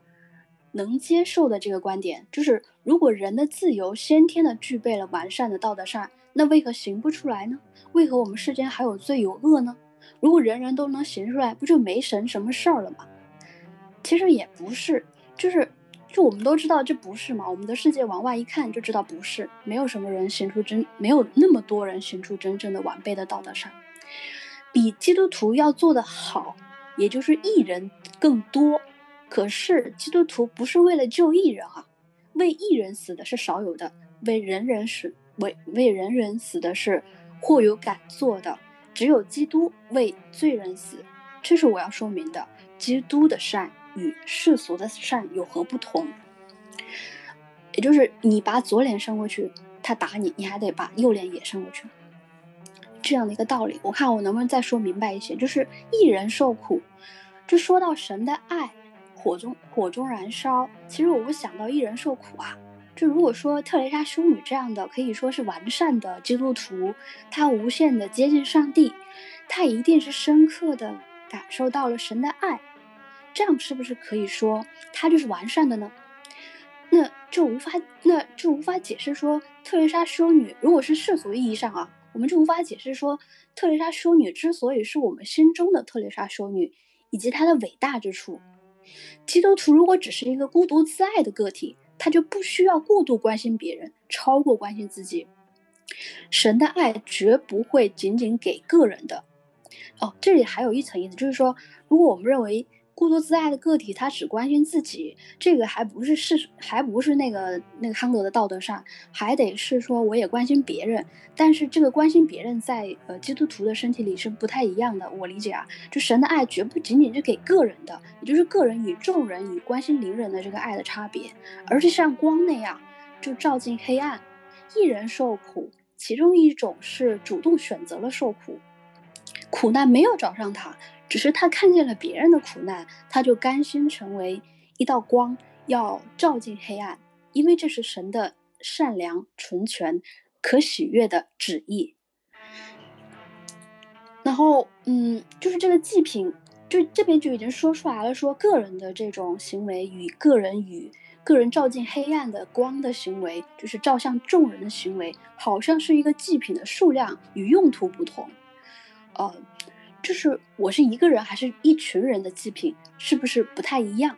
是不是这个用途一人和和这个罪人用途也不一样？那我就凭着这里我引用的经文没有出处，没有出处。我凭着所赐给我的恩人，就对个人说：不要看自己过于单看的，要照着上帝所分给每个人的信心大小，看得合乎中道。正如我们一个身子上面有好些肢体，而肢体的用途也是不一样的。我们这我们这许多人在基督里成为一体，互相联络做肢体，也是如此。按我们所得的恩赐各有不同。这里总结一下啊，就是肉体的献祭，我认为在世俗与基督之间区别不大。要说有区别，那就是耶稣基督用圣洁的肉体治死了罪，所以基督徒的肉体的肢体是有神圣意味的，它是洁净的，也有保持肉体不做罪的器皿的神圣任务。那神要我们时常保持新的样式，我想肉体是没有办法保持新的样式的，这是一个这个一个自然演变，还越来越旧，对吧？只有灵魂是可以成长的、成熟，并且具备新样式的可能。而具备这样的新的样式，需要经过火的锻炼、提炼，去去除身上留下的罪的，就去除罪，留下永恒不变的上帝的形象，也就是在灵里的完备性。献祭，我还认为不是个人的，神要所有人都互相联络，因着信心大小，各自做信肢体的用途，与基督成为一身。一人受苦，也许可以说，因为一人在罪人当中本该是一体的。一人就要做那道光，照进黑暗当中，成全神的旨意。然后最后的我一个问题是，就仅仅灵魂追随神的，呃，其实这样的人真的不鲜见，对吧？我们就在精神上成为一个基督徒有什么问题？可是我认为是要避免做这样的灵魂的献祭的，就肉体的纯粹、肉体的纯洁的仍然保持是重要的。我得避免让认，我得一直避免让身体成为罪的器皿，或者成为一个懒惰的基督徒。呃，以上。阿门。好，这个问题其他同学有什么要说的吗？呃，这个问题我准备了，然后我跟车其实有点不同的看法。然后我有点认为保罗在这地方说将身体献上当做活祭，这个部分是一个比喻意，也就是说，呃，献祭当然是一直以来就比较有名的，就是亚伯拉罕献自己的孩子。呃，包括旧约的律法里面，其实有相当多关于献祭的律法。呃，这个献祭有各种不同的祭，有平安祭、赎罪祭、翻祭等等等等的。就人有各种方法牺牲自己的财物，牺牲自己宝贵的东西呢，来换得神的庇佑。呃，这个是献祭本身的逻辑。那么，在新约的时代，人还要不要献祭？也就是说，人还要不要真的去主动的？呃，舍弃自己的利益等等的，比如十一岁是不是某种程度上的献祭？一人受苦是不是某种程度上的献祭？当然，我觉得新约并没有一个律令要一人受苦，只是一人受苦呢是属于这个世界里面一个不太可避免的情况。但实际上，我认为在新约时代，我们是不太用献祭的。原因是因为呢，第一啊，真正献祭的就是耶稣基督，耶稣基督以他的身体呢做了一次性的献祭，这个刚才。车已经说过了，就就就不必再说了。就这个才是真正有用的那个献祭。就我们自己献不献，就是那我们献多少也无法让我们自己获罪。而且，即便其实在旧约的时代，神真的悦纳那祭品嘛？其实也不是。呃，诗篇四十章六节说：“祭物和礼物非你最关心的，你已经清楚地告诉我，翻祭和赎罪祭非你所要的。”就神其实啊，这个祭是一个仪式，祭是代表这个祭后面那个东西。其实这个祭本身吧，其实还好。而且我之前说是献身体祭还是献献灵魂祭这事儿吧，这个灵祭这事儿其实也有经文专提这个灵祭。就彼得前书二章五节，你们也要像活石，被建造成灵宫，做圣洁的祭司。借着耶稣基督奉献神所悦纳的灵祭，就是就我这个想法，就是为什么献身体不是献祭灵魂吗？这个彼得前书其实也在说，就是献灵魂。但是彼得的想法，因为彼得并不是有这个保罗这种灵肉二截然二分的这个想法的。但在彼得这里呢，人献的还就是灵祭。因此呢，这个灵祭是啥呢？我们都说啊，这个耶稣的话可能。这个地位高点，所以我找到一个话，我觉得这个是呃一个基督徒能够对献祭这个事儿一个特别重要的看法，而且跟前面是连到一起的，就是马太福音，马太福音五章二十三节说，所以你在祭坛上献礼物的时候，若想起兄弟向你怀怨，就把礼物留在坛前，先去同兄弟和好，然后来献礼物。你同告你的对头还在路上，就赶紧与他和解。恐怕他把你送给审判官，审判官交付典狱长，你就被下在监里了。我实在告诉你，若有一分钱没有还清，你断不能从那里出来。这个监狱啊，还清啊，当然指的是在世上的罪和世上的债。因此，这话其实是说呢，献祭不重要，重要的是在世上把这些实质性的公益完成。就是如果实质性的公益有亏欠，靠献祭来做补充，这事儿。第一，耶稣做了；第二，不归你做，你做也没用。你做的事儿呢，就是去把实质性的公益要完成。那实质性的公益完成是啥呢？其实就是我们之前说到第二节说去查验神的旨意。我们当时说怎么查验神的旨意，包括之后说那个信心的关系啊，按照人神分给人的信心大小，也就是说呢，靠有信心的行为去做。因此。什么是基督徒的灵迹呢？就是在世上去做有信心的行为，而且你看这个东西，能力是次要的，信心是主要的。所以这个灵迹呢，其实就是人的信心，所以才有因信称义这事儿嘛。但人的信心不是空口说啊，就是有信心的行为。包含信心的行为。所以说这么看起来呢，就是这个地方说这个献祭啊，但但我的看法，这张的献祭是一个比喻意的，就真正重要的呢是就是去做包含信心的行为这个东西。当然可能是可能可能说起来跟车的意思是一样的，就是就是就是呃，那可能里面一些话吧，我觉得好像这没关系啊，就是对，这是我的看法。反正 anyway，就是其他同学对这个问题还有要说的或者要呃要去讨论的要问的吗？好，那我们今天可以到这结束，因为时间非常长，已经三个多小时了，结结实实的三个多小时的内容，而且我们中间经历了一个很长的那个讨论了啊。就是我觉得挺有意思的，我们都觉得，呃，到十二章可能问题量会小一点，讨论量会小一点，因为十二章看起来劝导性强一点，呃，神学思辨弱一点。但刚好到劝导性部分呢，呃，发现进入实质问题呢，其实讨论量更大，而且有的问题呢更贴近思辨，我觉得这是特别特别好的。我觉得就从这个来，我的感觉上，我觉得就是我们呃读这个罗马书还。还挺上道的吧，就是这么说，有点上道吧，就是可能还会对大家的这个信仰生活确实有推进，对我来讲确实就有啊，对很多问题的理解，呃，跟之前所谓是个基督徒的时候要也还是要深一些的。OK，那我觉得今天还是蛮有帮助的，而且真的讨论了好多东西啊，而且今天很紧凑。那么我们今天就到这儿，那谁来做今天最后的祷告呢？行吧，那我来做今天最后祷告吧。伟大仁慈万能的救主耶稣基督，请您低头垂听我们的祷告。主啊，再次感谢你今天在这样的时间之中，然后不知不觉已经度过了如此漫长的时间。但对我们来讲啊，我们可能还觉得时间不够。这话绝对不是出于我们的虚伪啊，乃是我们真心这样去想。因为可能生活中最重要的启发与启示，皆是在对罗马书的阅读之中得到。这与我们过去读书的体验完全不同。呃，过去呃。至少是对我而言，不知对其他弟兄姊妹是如何。然后，圣经更是一个充满神秘意味的神圣文本，并未想到圣经之中有如此多能够对生活进行实际的、具有思辨意义启示的道理。我们总是更看重世俗的书籍，那些世俗意义之上智慧的哲思的书籍，而较看清圣经对于这些实际的意义。但在阅读的过程之中，您将这一切旨意展现给我们。我们明白这一切的呈现，那不是因着我们自己，乃是因着您，也是因着您的原因。我们不仅在这里得到道理，也将道理与我们生活中的事情发生联系。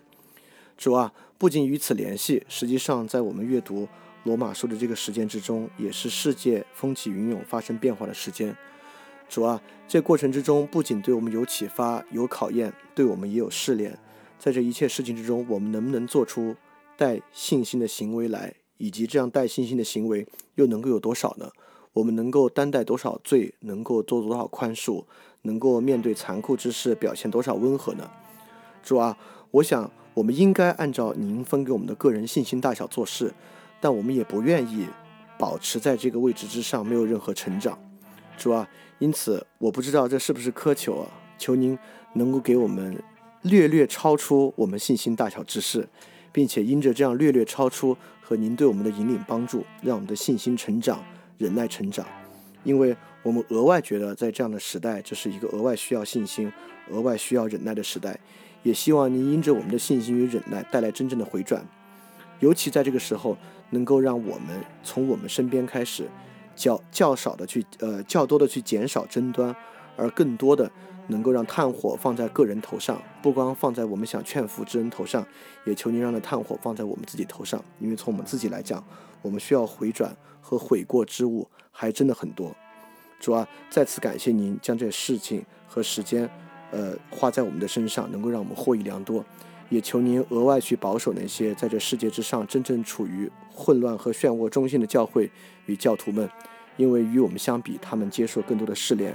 他们接纳更多的痛苦，主啊，求您在这样时刻额外去保守他们与指引他们前进的道路，也求您让让我们在远处能够顾见他们，而不仅顾见我们自己的问题。求您能够给予我们足够的能力，以真诚的心态对他们祷告，为他们的痛苦能够能够依照您的方式，能够产生忧虑的情绪，因为这对我们来讲也非常非常重要。主要也求您在这样的世道之中，让全天下普天的教会，不管我们是适合教派、适合宗派。不管我们有什么样的信仰和教理上的差距，求你能够让我们好好的沟通，好好的能够抚平这些不同的理解的差距，能让各教会合一，能让众教会之间团结，来面对这样时代的问题。我知道做一个罪人，以上祷告实在不配。以上祷告是奉靠我救主耶稣基督得胜之名求的，阿门。